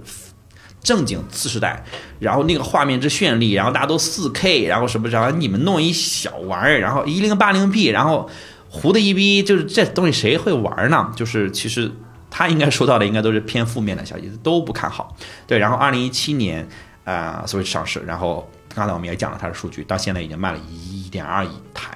啊，非常惊人，非常惊人的一个一个一个数字。对，然后这个是就是呃，我觉得是给到岩田聪可能是很好的一个答卷吧，就是这个事情。然后讲一个小彩蛋啊，就是 Switch 刚上市的时候，有一个人偶然发现这个 Switch 可以唤醒一个呃非常老的一个游戏，叫高尔夫。这个是岩田聪独立开发的一个游戏，差不多算是他早期。他是这个是他早期为任天堂开发的第一部游戏，就是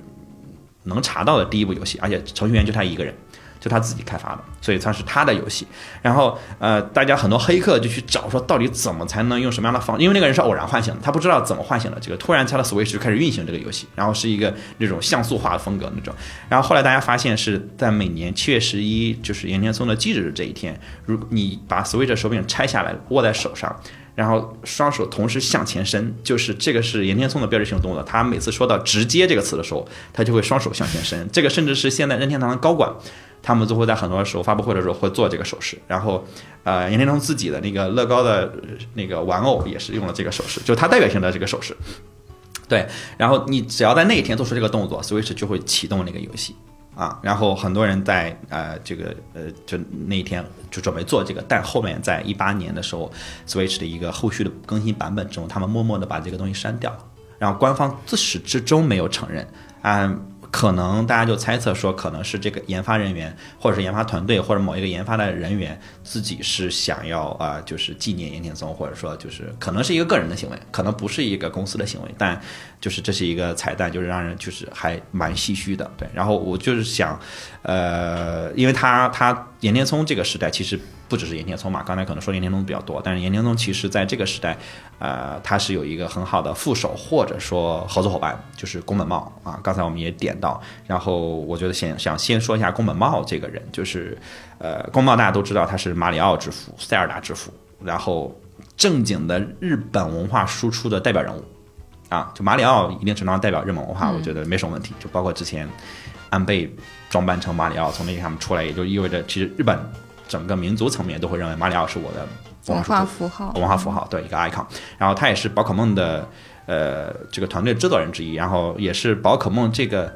剧或者说游戏的主角之一。嗯嗯，小茂嘛，这个我也蛮惊讶的，就是我我小时候先看到的是宝可梦的动画片，哎，我就先入为主的认为动画片或者漫画先有，对对，或者漫画先有。结果你看，发现它是先有。游戏，嗯，很惊人啊，就是让这个事情显得更伟大了呢，就感觉就是它既然是一个游戏出发，然后改编成了呃剧或者什么的，对吧？所以他们对应的非常非常好，非常好，嗯，对，也就是意味着这个游戏在最开始开发的时候，其实它的文化属性也极强，对吧？而且宝可梦，我印象中世界观已完备，对对对，而且我印象中宝可梦是世界上最挣钱的 IP。我我忘记那个数据哪儿看的了，因为它实在是有一千多款，就它有一千多个宝可梦啊，就是而且这个东西还在不停的增加，它它没有完结，它也没有说就是这么些，它一直在不停的增加，然后总有人喜欢它，总有人喜欢它，对吧？有人喜欢伊布，有人喜欢呃皮卡丘，有人喜欢梦幻，对吧？有人喜欢你你杰尼龟，你太多它都可以衍生的了，然后它有可达鸭，对对对对可达鸭，它有无数的可做的联名可以去做，然后。啊，我我们说回宫本茂这个人啊，对，宫本茂这个人就是，其实他有刚才也简单提到，就他有很多个人的偏好都展现在了游戏里，对，然后他是一九五二年出生，他其实比岩田聪要大，他是岩田聪的长辈，然后他在入社时间也比岩田聪要早，他是他是横井那个发现的嘛，然后他也是京都人，对，就是京都本地人，然后他家这个附近，嗯，其实也没有太附近，就是他经常去天神山玩。大概要坐车一个小时左右。他小时候经常在那边玩。然后天山山是什么样子呢？你就看一下塞尔达什么样，天神山那个附近就那个样。他是把几乎把天神山附近的东西，在基于他的艺术创作。完全放进了塞尔达，就是海拉鲁，就是天神山附近的地貌。然后他小时候也是经常在那儿到处玩，到处掀石头，到处折树枝，到处摘苹果。你这么说，下次我们是不是可以搞一个去天神山的旅游项目？对不对？有有有有有。就 我自己在写这个的时候，我就哇，这真真棒！还有真有这样的地方。而且他自己，呃，这是在 Wiki 上我找到的 啊，就是他自己有一次在天神山的这个外面发现了一个神秘的洞穴，然后他这个。呃，小时候经常经常去那儿，然后带着手电筒，有一次独自进那个洞穴，然后独自找出到离开洞穴的通道，就是从 A 口进 B 口出。然后大家去想一想，这个塞尔达，尤其是这一版《塞尔达王国之列》，它里面有非常多山，突然就会有个洞，然后你继续找，然后你就能找到。哎，那个神兽我就不剧透哈，就是能找到，然后包括这个那个很多的神庙，就是塞尔达里面很多的神庙，实际上都有这种你去发现了一个机关，然后你进去探险，然后你自己再出来的这样的一个感觉，实际上全都是移植了他小时候自己的这个经历。对，然后他也是一个斜杠青年，这个词很久没人用了啊，他也是一个斜杠 斜杠青年。然后他上中学的时候开始迷上画漫画，然后也迷上攀岩，然后这个。大学的时候喜欢 Beatles，然后自己组了一个乐队，开始做音乐。这些每一个东西，通通都展现在了他的作品里面。比如这个林克一定要攀岩、爬山、爬石头，对吧？就是他自己，他有一些执念在里面。对然后他二十四岁的时候进入任天堂的企划部，但最开始其实就是个美工。他就是做一些平面的宣传画，然后帮外面的那个街机做一下街机的外立面的那个相对平面的东西。对，然后他进这个任天堂也是他找不到工作，然后他爸跟山内当年的社长山内普，呃，算是朋友。然后他爸就引荐说：“你去拜见一下这个你的这个山内大伯啊，搞不好他能给你一份工作。”然后他就自己带了很多的毛自制的毛绒玩具。刚才你一直提到这个，他是一个手工达人，但他带了很多毛绒玩具去。山内觉得这孩子有意思，留下。主要可能跟横井军平有某种共通之处，对对对，就就是带自制的毛绒玩具嘛，就感觉是不太一样的。然后然后你就想宫本茂拿了很多毛绒玩具，就就很有意思。对，然后八零年，刚才 Jamie 提到，就是这个呃，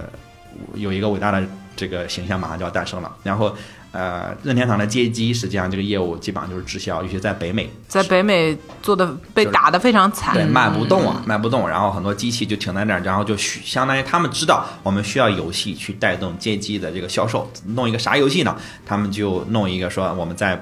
别的平台应该是 Game Watch 上的一个游戏，说移植到。这个街机上面去做，但是那会儿因为 Game Watch 刚刚上市，然后卖的很好，所以整个公司都在支持现金流嘛。然后就说，哎，那让这个新人来做这个移植工作吧。然后那就去做移植工作。然后当时的主角是大力水手，但是所有的这个游戏已经设计完了，整个动作巴拉巴拉这个流程都做完了之后，大力水手这个版权出问题了，就是不让使了，导致如果你想让这个游戏上，那你就把里面的人物都换掉，然后就不得不设计一个全新的自己的人物。然后马里奥和大金刚就此诞生，然后他把里面的人主角 Donkey Kong 就是，哎，对，就换成了马里奥。但是马里奥当时也不叫马里奥，他叫 Mr. Video Game，就是起了一个非常随机的名字。然后名字真的都很诡异。对，然后送到美国，让美国同事玩试玩的时候，美国同事发现说，哎，这跟我们美国分部的马里奥很像，就真的有一个人叫马里奥。然后，哦，那个人好像是个是他们比较讨厌房东，是房东，因为美国公司当时经营不善，然后交不起房租，对，房东来催，然后他们就说啊，就觉得这个人跟马里奥很对，然后就直接改名叫啊，然后公反正宫本就直接把他的名字改成了，就也也是非常随意的一个事情，非常随意的一个事情，对，然后这个，然后因为不想那个画头发，嗯，就戴帽子，哎，头发一个是不好画，另外一个是他动起来的时候头发。就会很假嘛，涉及到一个动效的问题。对对对对对，而且动效就会占用这个运行内存，就就不好。所以他是水管工的身份，是因为他要在美国上嘛，所以水管工是一个美国更理解的职业，更美国文化的职业，对吧？对 对对，他他就不是木工了。对，然后整个这个游戏就是我们所有熟知的马里奥的游戏的 BGM 也是宫本自己制作的。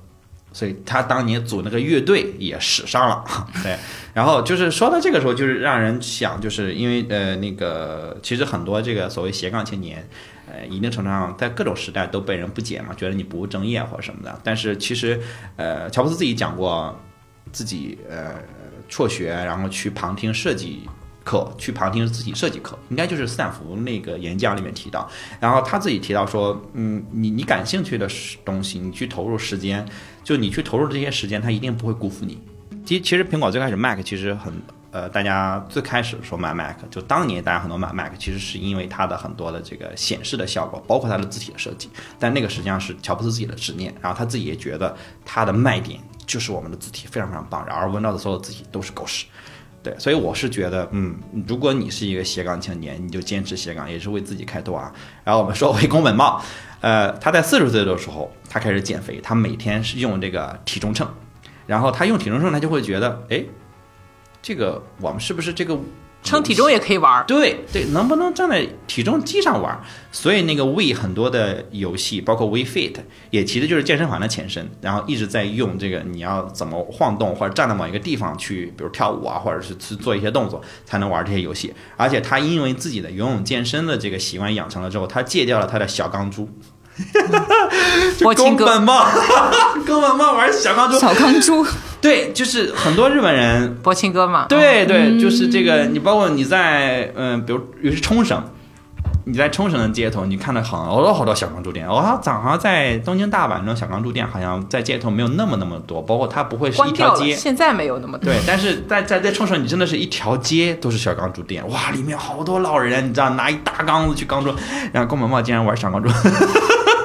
果然是一个啊、呃游戏人生。然后，然后这个呃，而且他自己有一个很有意思的，其实跟盐田很像，就是他在做开发的时候，他会让很多平时不怎么玩游戏的人来玩游戏，他会突然塞给一个。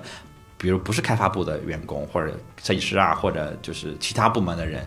突然把手柄塞给他，让他玩一个全新的游戏，然后他。会站在这个人的身后看他。怎么玩的，看他在哪会卡住，看他。在哪会不理解，看他。会怎么去想他。设计的这些场景啊、呃角色啊，然后关卡是不是顺的，然后他。觉得呃。这种时候，游真正的游戏粉丝反而帮不上忙，因为你太懂了，你有太多的经验，反而有一些呃容易让这个游戏不被大众接受的这些呃坎儿或者这些设计上的缺陷不容易被发现，所以他经常会找这个。对，然后这也是我们我觉得我们这一期没有找一个所谓游戏专家来聊，因为我觉得很容易会出现可能，因为我不是一个游戏玩家都不算吧，我们仨都不是我们三个都不是。这个时候，如果我们其中任何一个人换成了一个非常懂游戏的人的时候，我觉得其实另外两个人很难跟他产生化学反应，因为他可能会很嗨，我们会感觉他很嗨，但我们不知道他嗨的是什么。听不懂。对 对对，容易容易听不懂。我觉得反而化学反应会少，化学反应会少。然后我们其实纯粹的是一个相对旁观，但是呃喜不喜欢任天堂游戏喜欢，但是可能也就到喜欢这个层面。然后很多事情知不知道也不知道，也是调研的时候挖的时候才发现的。我觉得就这种时候可能是会给反而会带来一些新的视角吧。对，然后。到后面他呃，因为岩田聪提出了一个战略嘛，叫扩大游戏队伍，扩大游戏玩家队伍这么一个战略啊，就是我们要去找那些平时不玩游戏的人，才能获得整个游戏行业的第二曲线。然后他提出了一个新的标准，叫呃，就是怎么去判断我们有没有扩大游戏玩家队伍呢？就是这个游戏他的妻子喜不喜欢玩，他叫七度计啊。然后他向他的老婆推荐。动物之森的理由是，你知道吗？这款游戏里面没有敌人，所以他老婆就沉迷于这款游戏，然后甚至会有些时候给他一些给他一些反馈啊，他说哎，你这儿应该这样设计那样设计，呃，对，他就觉得哎，这个是蛮棒的一个，所以他就是做很多的这个这个这个游戏设计的时候，会考虑这些妻子啊、姐姐啊、妹妹啊，然后这些不玩游戏的男生怎么去看这款游戏，对，呃。对，然后他在这个，我觉得还有一个蛮有意思，就是他在呃，就是最近这几年这些年接受过一次采访，然后记者问他，你有没有觉得思维枯竭或者做不下去的时候？他说，当然有，我随时都处在这种状态之中。他的这个回答给了我很多力量，因为我感觉我也是很多时候处于这种，就是觉得，呃，真的就是说，再没有什么新的想法了。的这种状态里面，但是他给我的力量就是，哦，原来这种状态是好的状态，是是你就马上能发现新的不一样的东西的状态，你就是在一个临界的状态啊，这个给了我一些就是这种。但这不是你脱稿的理由啊！不要这样，不要这样，我们在我们在聊播客就不要跟我聊稿子，现在我压力就很大，对吧？对，然后而且他他提到一句话。他说：“他觉得，呃，所谓创意应该是能一口气解决多个问题，才是好的创意，啊，这个也也其实给我很多的启发，就是不是小聪明，而是你想到一个点，你是可以解决很多问题。比如刚才我们在说那个 We 的那个呃设计啊，你可能说是我想让遥控器小一点，但其实它反而因为这个遥控器设计的没有存在感，反而让大家把它当成了真正的呃电视机的遥控器，它反而一定程度上挤占了电视机的空间，或者说你看电视的时间都在看 V，这个其实对呃对这个整个任天堂是就是非常非常好的一个事情。但是他们最初的出发点，可能最初的出发点可能就是说我把它设计的简单一点，仅此而已。对，但他我他这种就会认为这是一个很很好的创意。对，然后就是我觉得还是要说一下，就是岩田聪这个人啊，就是这个真的是，呃，我之前就对这个人是蛮尊敬，就是蛮伟大的一个人。但是再去你去看过他的生平之后，你会发现哇，他。比你想的要远远的有趣，因为他最开始他的家教其实很严，他爸是，呃北海道的一个市的市长，他相当于是市长之子，嗯，而且他爸还有一个呃政绩，就是他主持建造了东日本最大的吊桥百鸟大桥，啊，当然我我我也没去过这个大桥哈，就是是有政绩的。正经的政府职员的儿子，所以家教非常非常严。然后，所以他从小就一直做年级委员呀、社团部长啊、学生会会长。当然，这个这些这些经验应该一定程度上让他做社长，也相当于从小在历练去怎么去带领团队吧。对。然后他呃十五岁的时候就开始，呃，就高二的时候就开始编程，然后用。计算器就是当时的那种掌上的计算器，去设计一些游戏给身边的朋友去玩。然后大学毕业之后，他加入了一个创业公司，也是大学的时候认识的，呃，卖这个电脑的人创办的一家公司，叫 HAL。这个公司的来名字的来历是来自于《二零零一太空漫游》，就它里面那个计算机叫 HAL。HAL 的这个名字的来历，就是他们分别是 IBM 的。每一个字母的前一个字母，他们就说我们比 IBM 要屌，要厉害，要要超前一点，超前一步两步三步，反正就是这个意思。然后他们就做这家公司，然后他就一直在这家公司待着。然后呃，后面他去拜访任天堂，因为当时任天堂发售了这个那个红白机嘛，他就去拜访任天堂，说我们能不能帮任天堂帮你们去开发游戏。然后他就一直作为任天堂的游戏开发商存在。然后他们开发了星之卡比。这个也是到现在依然卖火的，每每每年都是应该是排排在很靠前的这么一个那个排名的游戏。然后包括任天堂明星大乱斗，这都是 HL 开发的明星的这个产品。然后而且后来盐田成为任天堂的社长之后，他的呃绰号就叫卡比，因为他喜欢在开会的时候不停的往嘴里塞零食，就一直吃一直一直吃，就是特别可爱的那种感觉。然后他三十三岁的时候，呃 HL 因为呃。一直扩大化的这个运营，然后员工招了好多好多人，但是就是整个经济变得很差嘛，所以他就濒临破产，然后他去寻求任天堂的援助，然后山内当时唯一援助的条件就是，，A H L 的社长需要换成岩田松。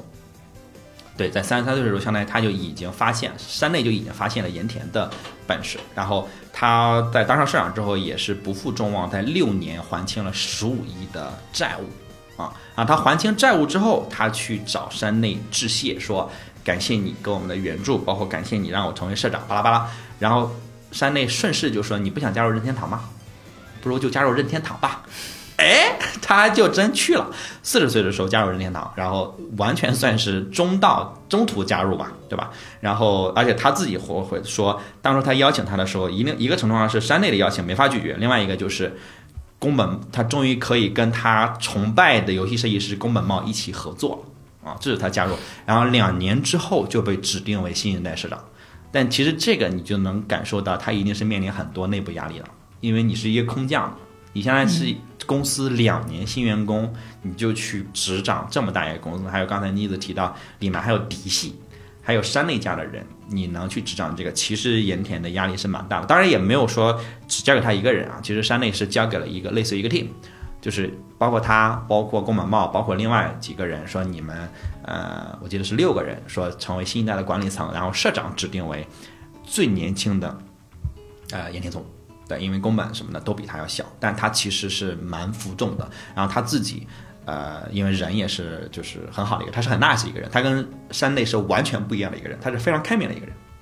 对他为任天堂制定了基本策略，包括到现在任天堂依然在坚守的就是刚才说的扩大游戏玩家队伍，对，然后这个一直在关注这些孩子，然后关注姐姐，关注呃这个妈妈，然后而且他一直非常警惕游戏这个公司规模的扩大，这个应该也是山内从他那儿接过来的，然后他。做社长的前六年，整个公司的营业额是之前的三倍，但是员工只从三千涨到了三千七，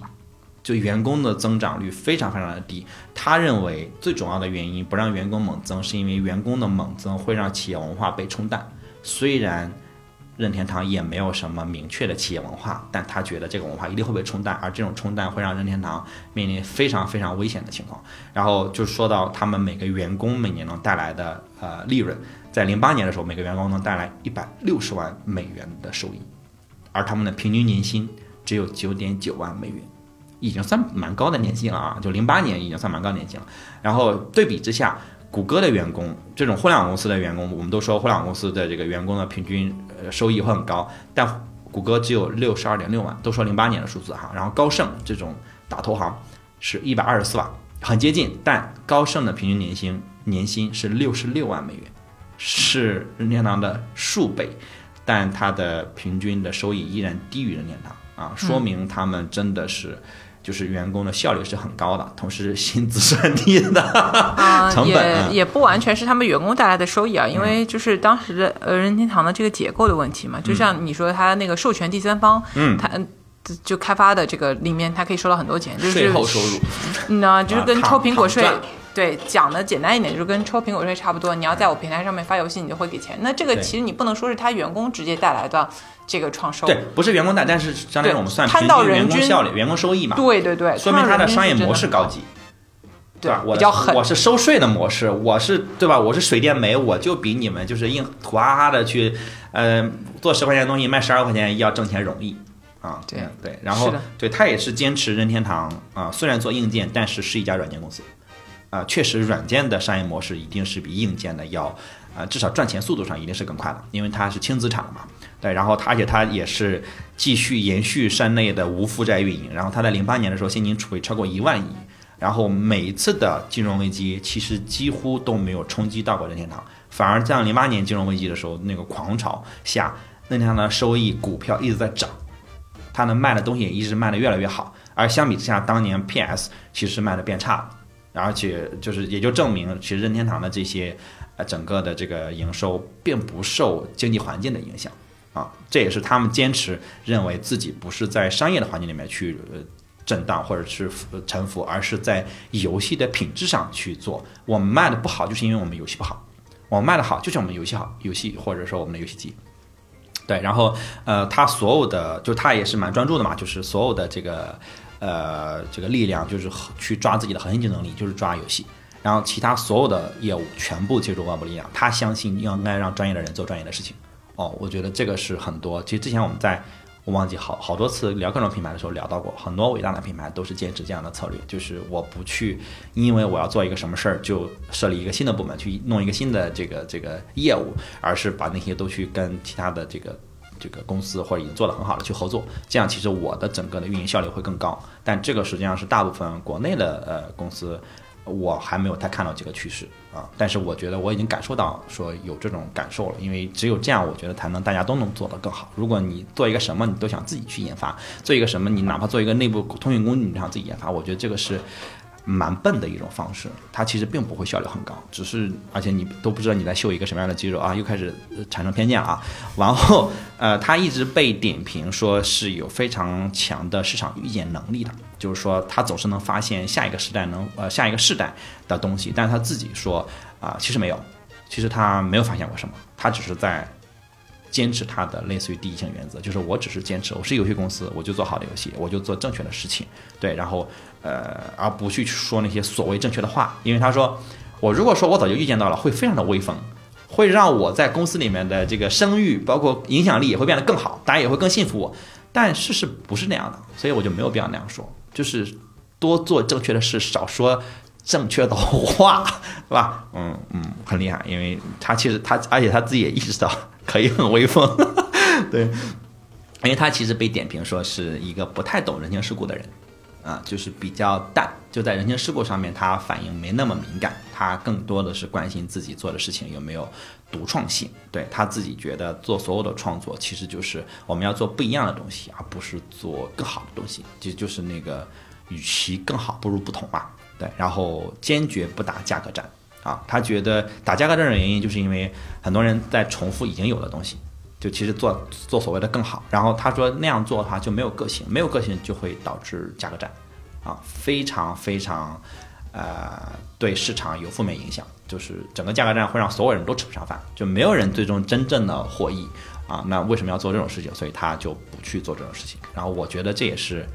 呃小团队的生存之道。反过来说，为什么会有价格战？因为对于很多大公司或者大资本来说，打价格战是相对容易的。嗯嗯，就是我觉得这种是一种懒政嘛，就是就是它确实非常容易。我先把你们都耗死，赔钱嘛，对吧？你你大家成本都十块，我就非五块钱卖，因为我有的是钱，我先把你们俩饿死，然后我再变成十五块钱卖，然后我再去。其实最终他期待的还是垄断和定价权，嗯，对吧这就不指名道姓了。哎，但就互联网都因为太多了嘛，就是你指名道姓，你可能说一下午，哎，谁没干过呢，是吧？对，但是非常的愚蠢，而且最终受害的一定是消费者，因为最终你要不得不花更高的价格去买这个其实只值十块钱的东西。而且没有了竞争嘛，哎哎，所有人都想垄断嘛，垄断的钱最多嘛。对对对，我我是觉得就是确实很难让人尊敬嘛，对。但是他自己也提到说，呃，就是走与众不同的道路，实际上是让人非常恐惧的，因为与众不同就意味着其实你没有什么可以学习的对象，你也没有什么可以参考的，甚至参参照物都没有，你也不知道你能走到哪儿，以及你也不知道能不能行。但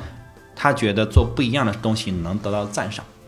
而且在任天堂内部也是，如果某一个员工他在做不一样的事情，他也会获得身边的人的赞赏，那这个是一定会给人正向的鼓励。他说这个可能就是任天堂的企业文化，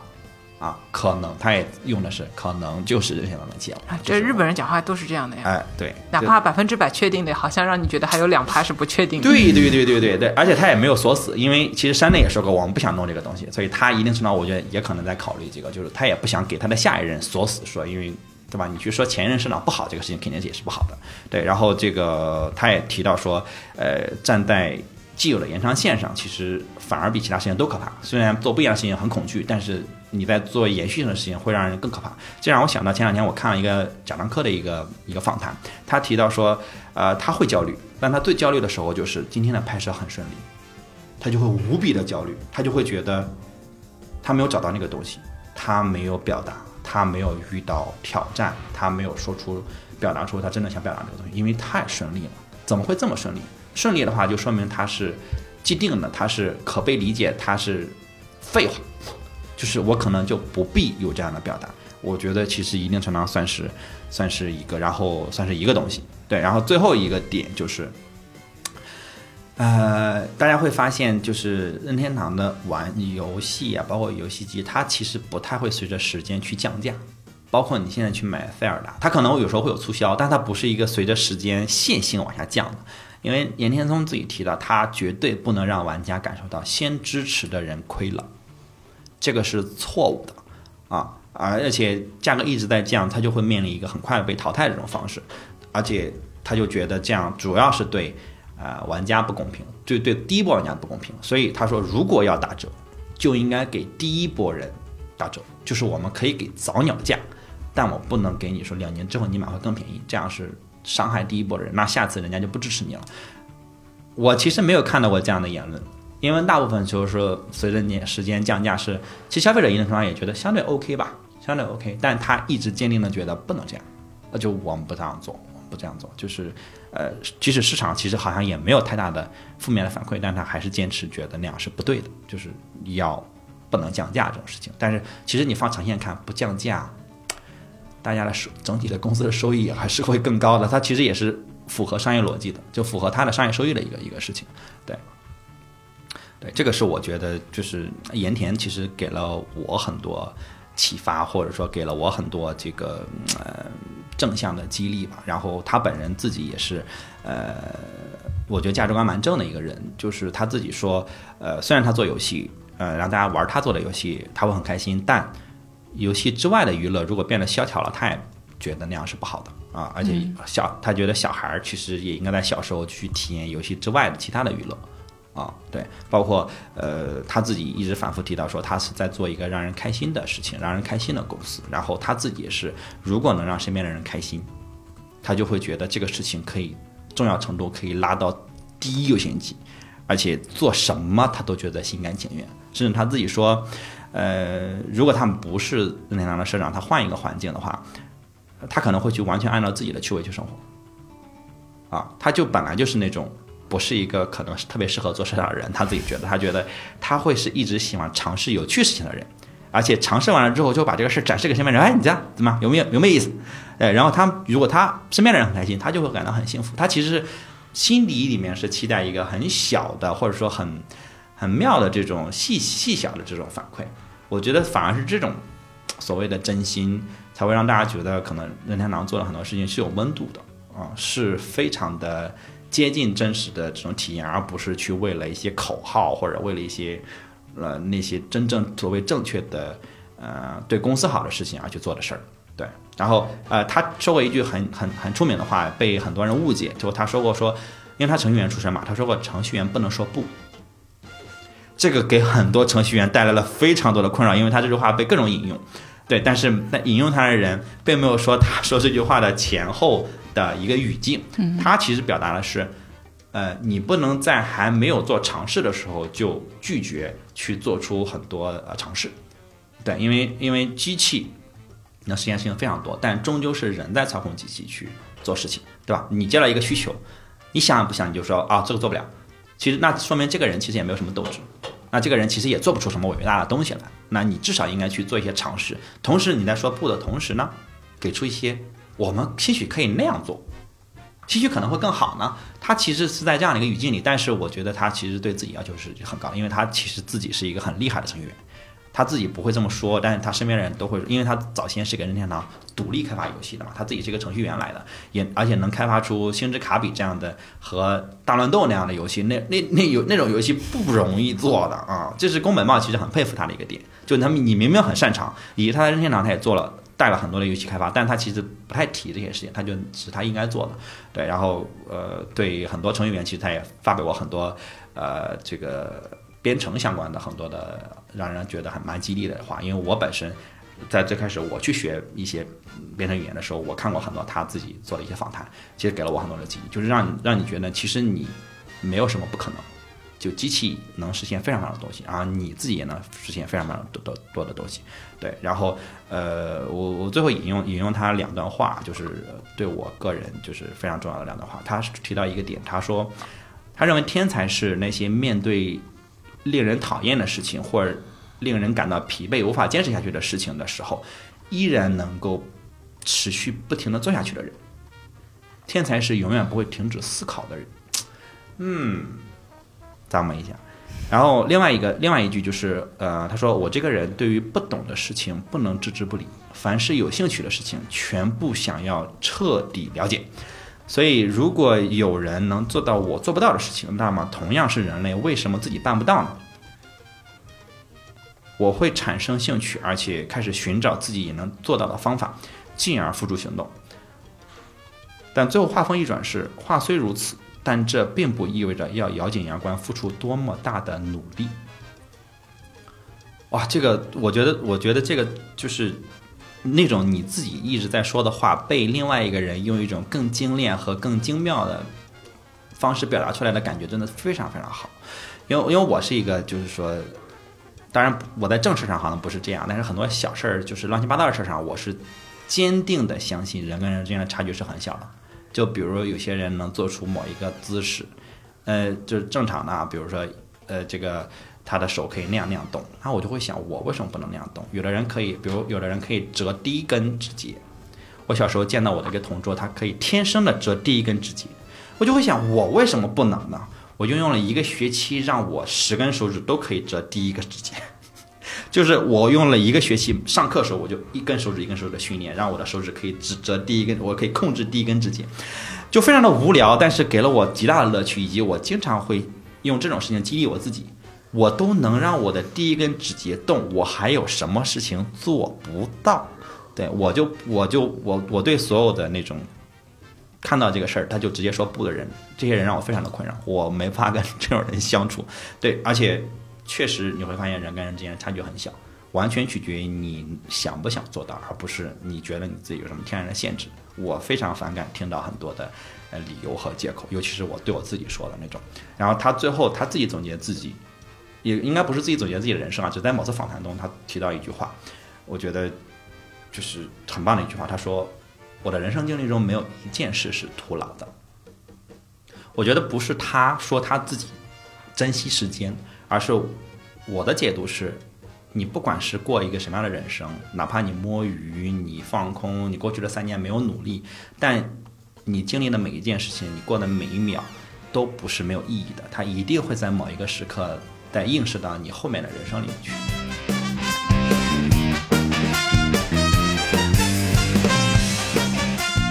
不过我们刚刚除了说到任天堂的品牌历史、关键人物，其实里面还穿插着很多我们作为就是普通人的一些想法和感受。那呃，其实我们三个人都不是游戏玩家或者说粉丝吧？那大家是怎么看待玩游戏这件事儿？嗯我反而觉得我其实是一个游戏玩家，哎，但不是不是说我把游戏作为我的职业这样的嗯一种玩家。我觉得其实每个人就是游戏这个东西，它是可以融入到你生活每一个方面的。就你看，就任天堂的成功，其实有一大部分就是因为他所谓的扩展游戏人群这件事情，他让呃女本来刻板印象当中不太玩游戏的什么女性啊、妈妈呀、姐姐妹妹啊这些的人，都开始能够玩游戏，说明一个好的游戏设计，就是你把游戏往大了说，下围棋不是游戏吗？那当然嗯是游戏了，是游戏对啊嗯，就是你下五子棋什么的，这些都是 game，都是游戏。对它，英文其前面的实一个词都是 play。对，然后它就是玩嘛，好的思路，对，就是没有什么一定要去区分正经或不正经的事情的。就是说，嗯，游戏的设计里面有巨多是跟人性结合的，用的是我们这个身体机制里面，呃，本身就存在的系统来刺激你。你想往下玩也好，你想赢也好，嗯，呃，你你为什么会在这个游戏上面可以乐此不疲？嗯，其实是因为它在设计的时候调用了很多我们本身的机制，是奖励啊那些东西，嗯，它有可以往不好的方向去引导的，声光电刺激你，暴力血腥，然后很很刺激那种耸动的玩做法。嗯，也可以有那种很温馨，大家其乐融融开派对。现在一定玩的就是 Switch，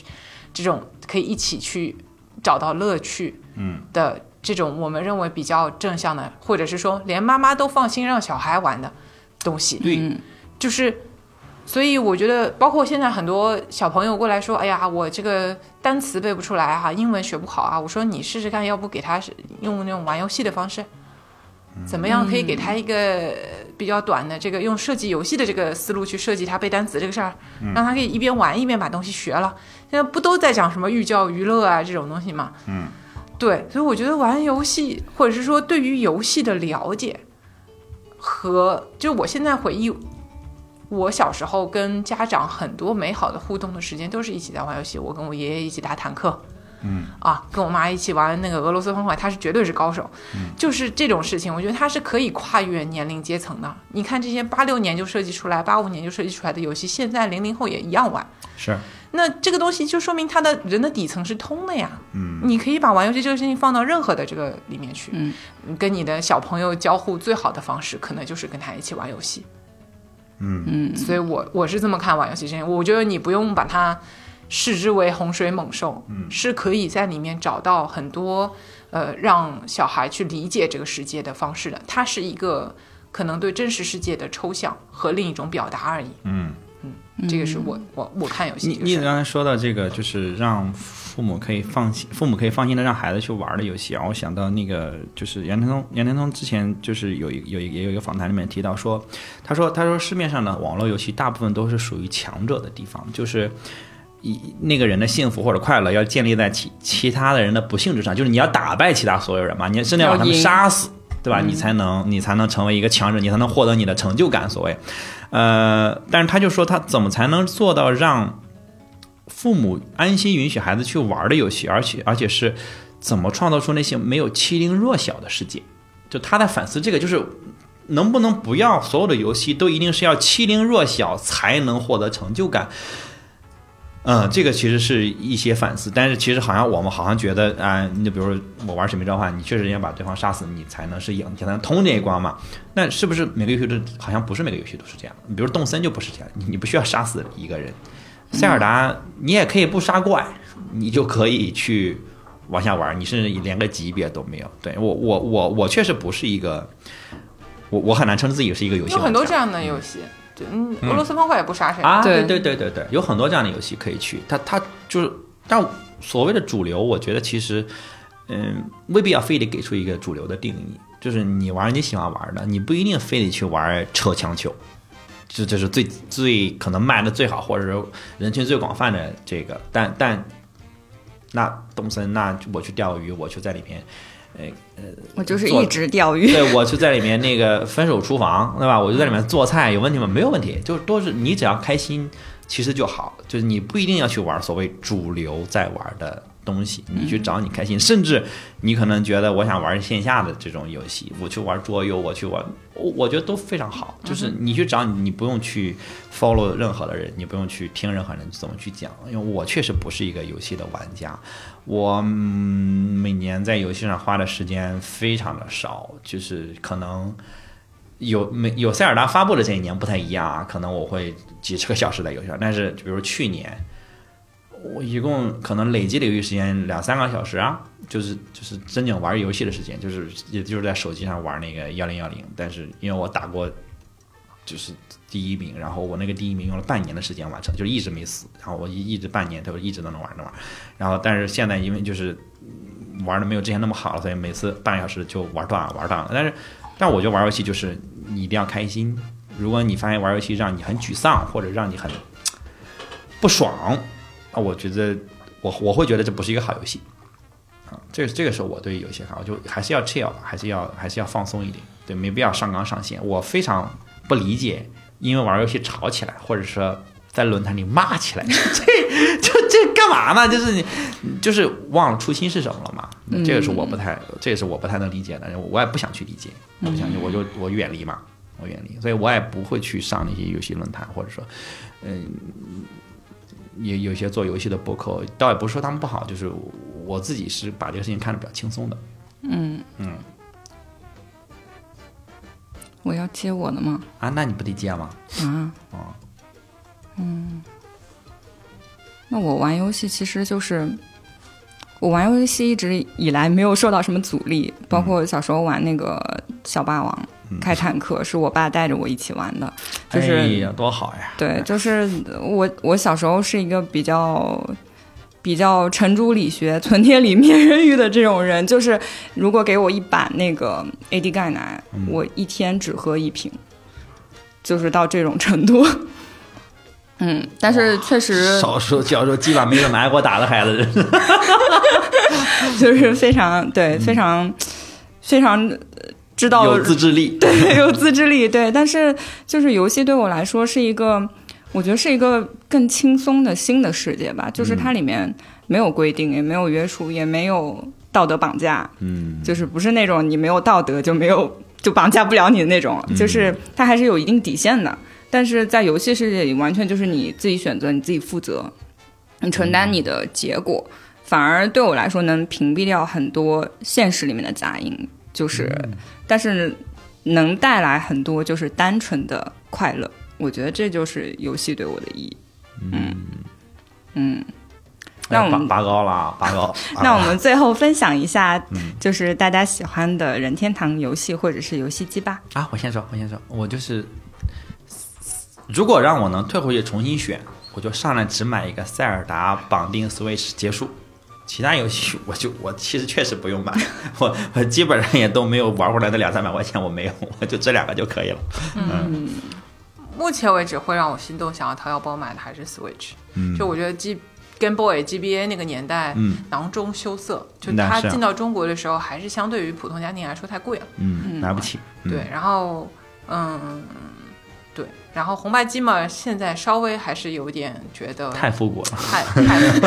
太复古了。虽然说关于它的回忆都很好，但是嗯，要费劲，玩玩起来费劲嘛。对对，嗯自己掏腰包的话，我还是支持一下 Switch，它还是、嗯而且要多配两个手柄，就是一家人一块儿当对主机对对对对模式玩，是我比较喜欢的。对嗯对对。那我就是我我要把我送给朋友的 Switch 要回来。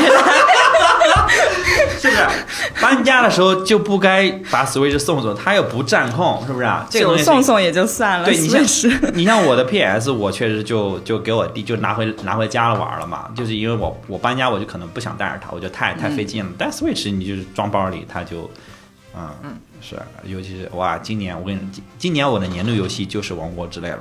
我看了今年各大厂商的新游戏，不可能了啊！好的，嗯，那最后也欢迎大家在评论区跟我们分享自己喜欢的任天堂游戏或者是游戏机，然后最后最后总结一下吧。啊，我们我们是不会抽抽抽几名出来送送游戏机的。我们还要送 Switch 是吗？你赞助吗？嗯，贴膜还是能 Switch 有。听到吗？Switch，嗯，任天互换互换对，不知道任天堂就送个手柄也是好的，送游戏也是好的，是吧？嗯送送卡带也是好的，是不是啊？其实这期节目就是过程当中，我一直想到就是，呃，岩田聪在零五年的游戏开发者大会上，他讲了，就是他有一个演讲叫《王者之心》，它里面说，呃，他觉得我们这个产业，游戏产业永远都是娱乐行业的一种。所以我们要让人在感情上得到共鸣，这是他们应该做的。然后他说，只有呃玩家，只有触发了玩家的情感响应，他们的作为才有所价值。这也是验证了他们做对了的底线。我觉得这句话非常重要，而且是呃贯穿任天堂整个品牌发展的，可以说是一生吧，就是被贯彻的非常好。我也觉得，就是好的游戏或者说是游戏载体，应该是满足更多的普通人的需求，而不是专门为呃专业的玩家或者是粉丝去打造的。嗯，而且本身让更多人在感情上获得共鸣这件事情就很了不起。说得好，那我们就到这边，好，拜拜。拜拜。拜拜。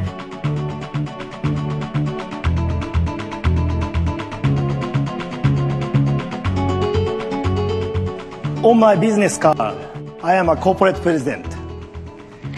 In my mind, I am a game developer. But in my heart, I am a gamer.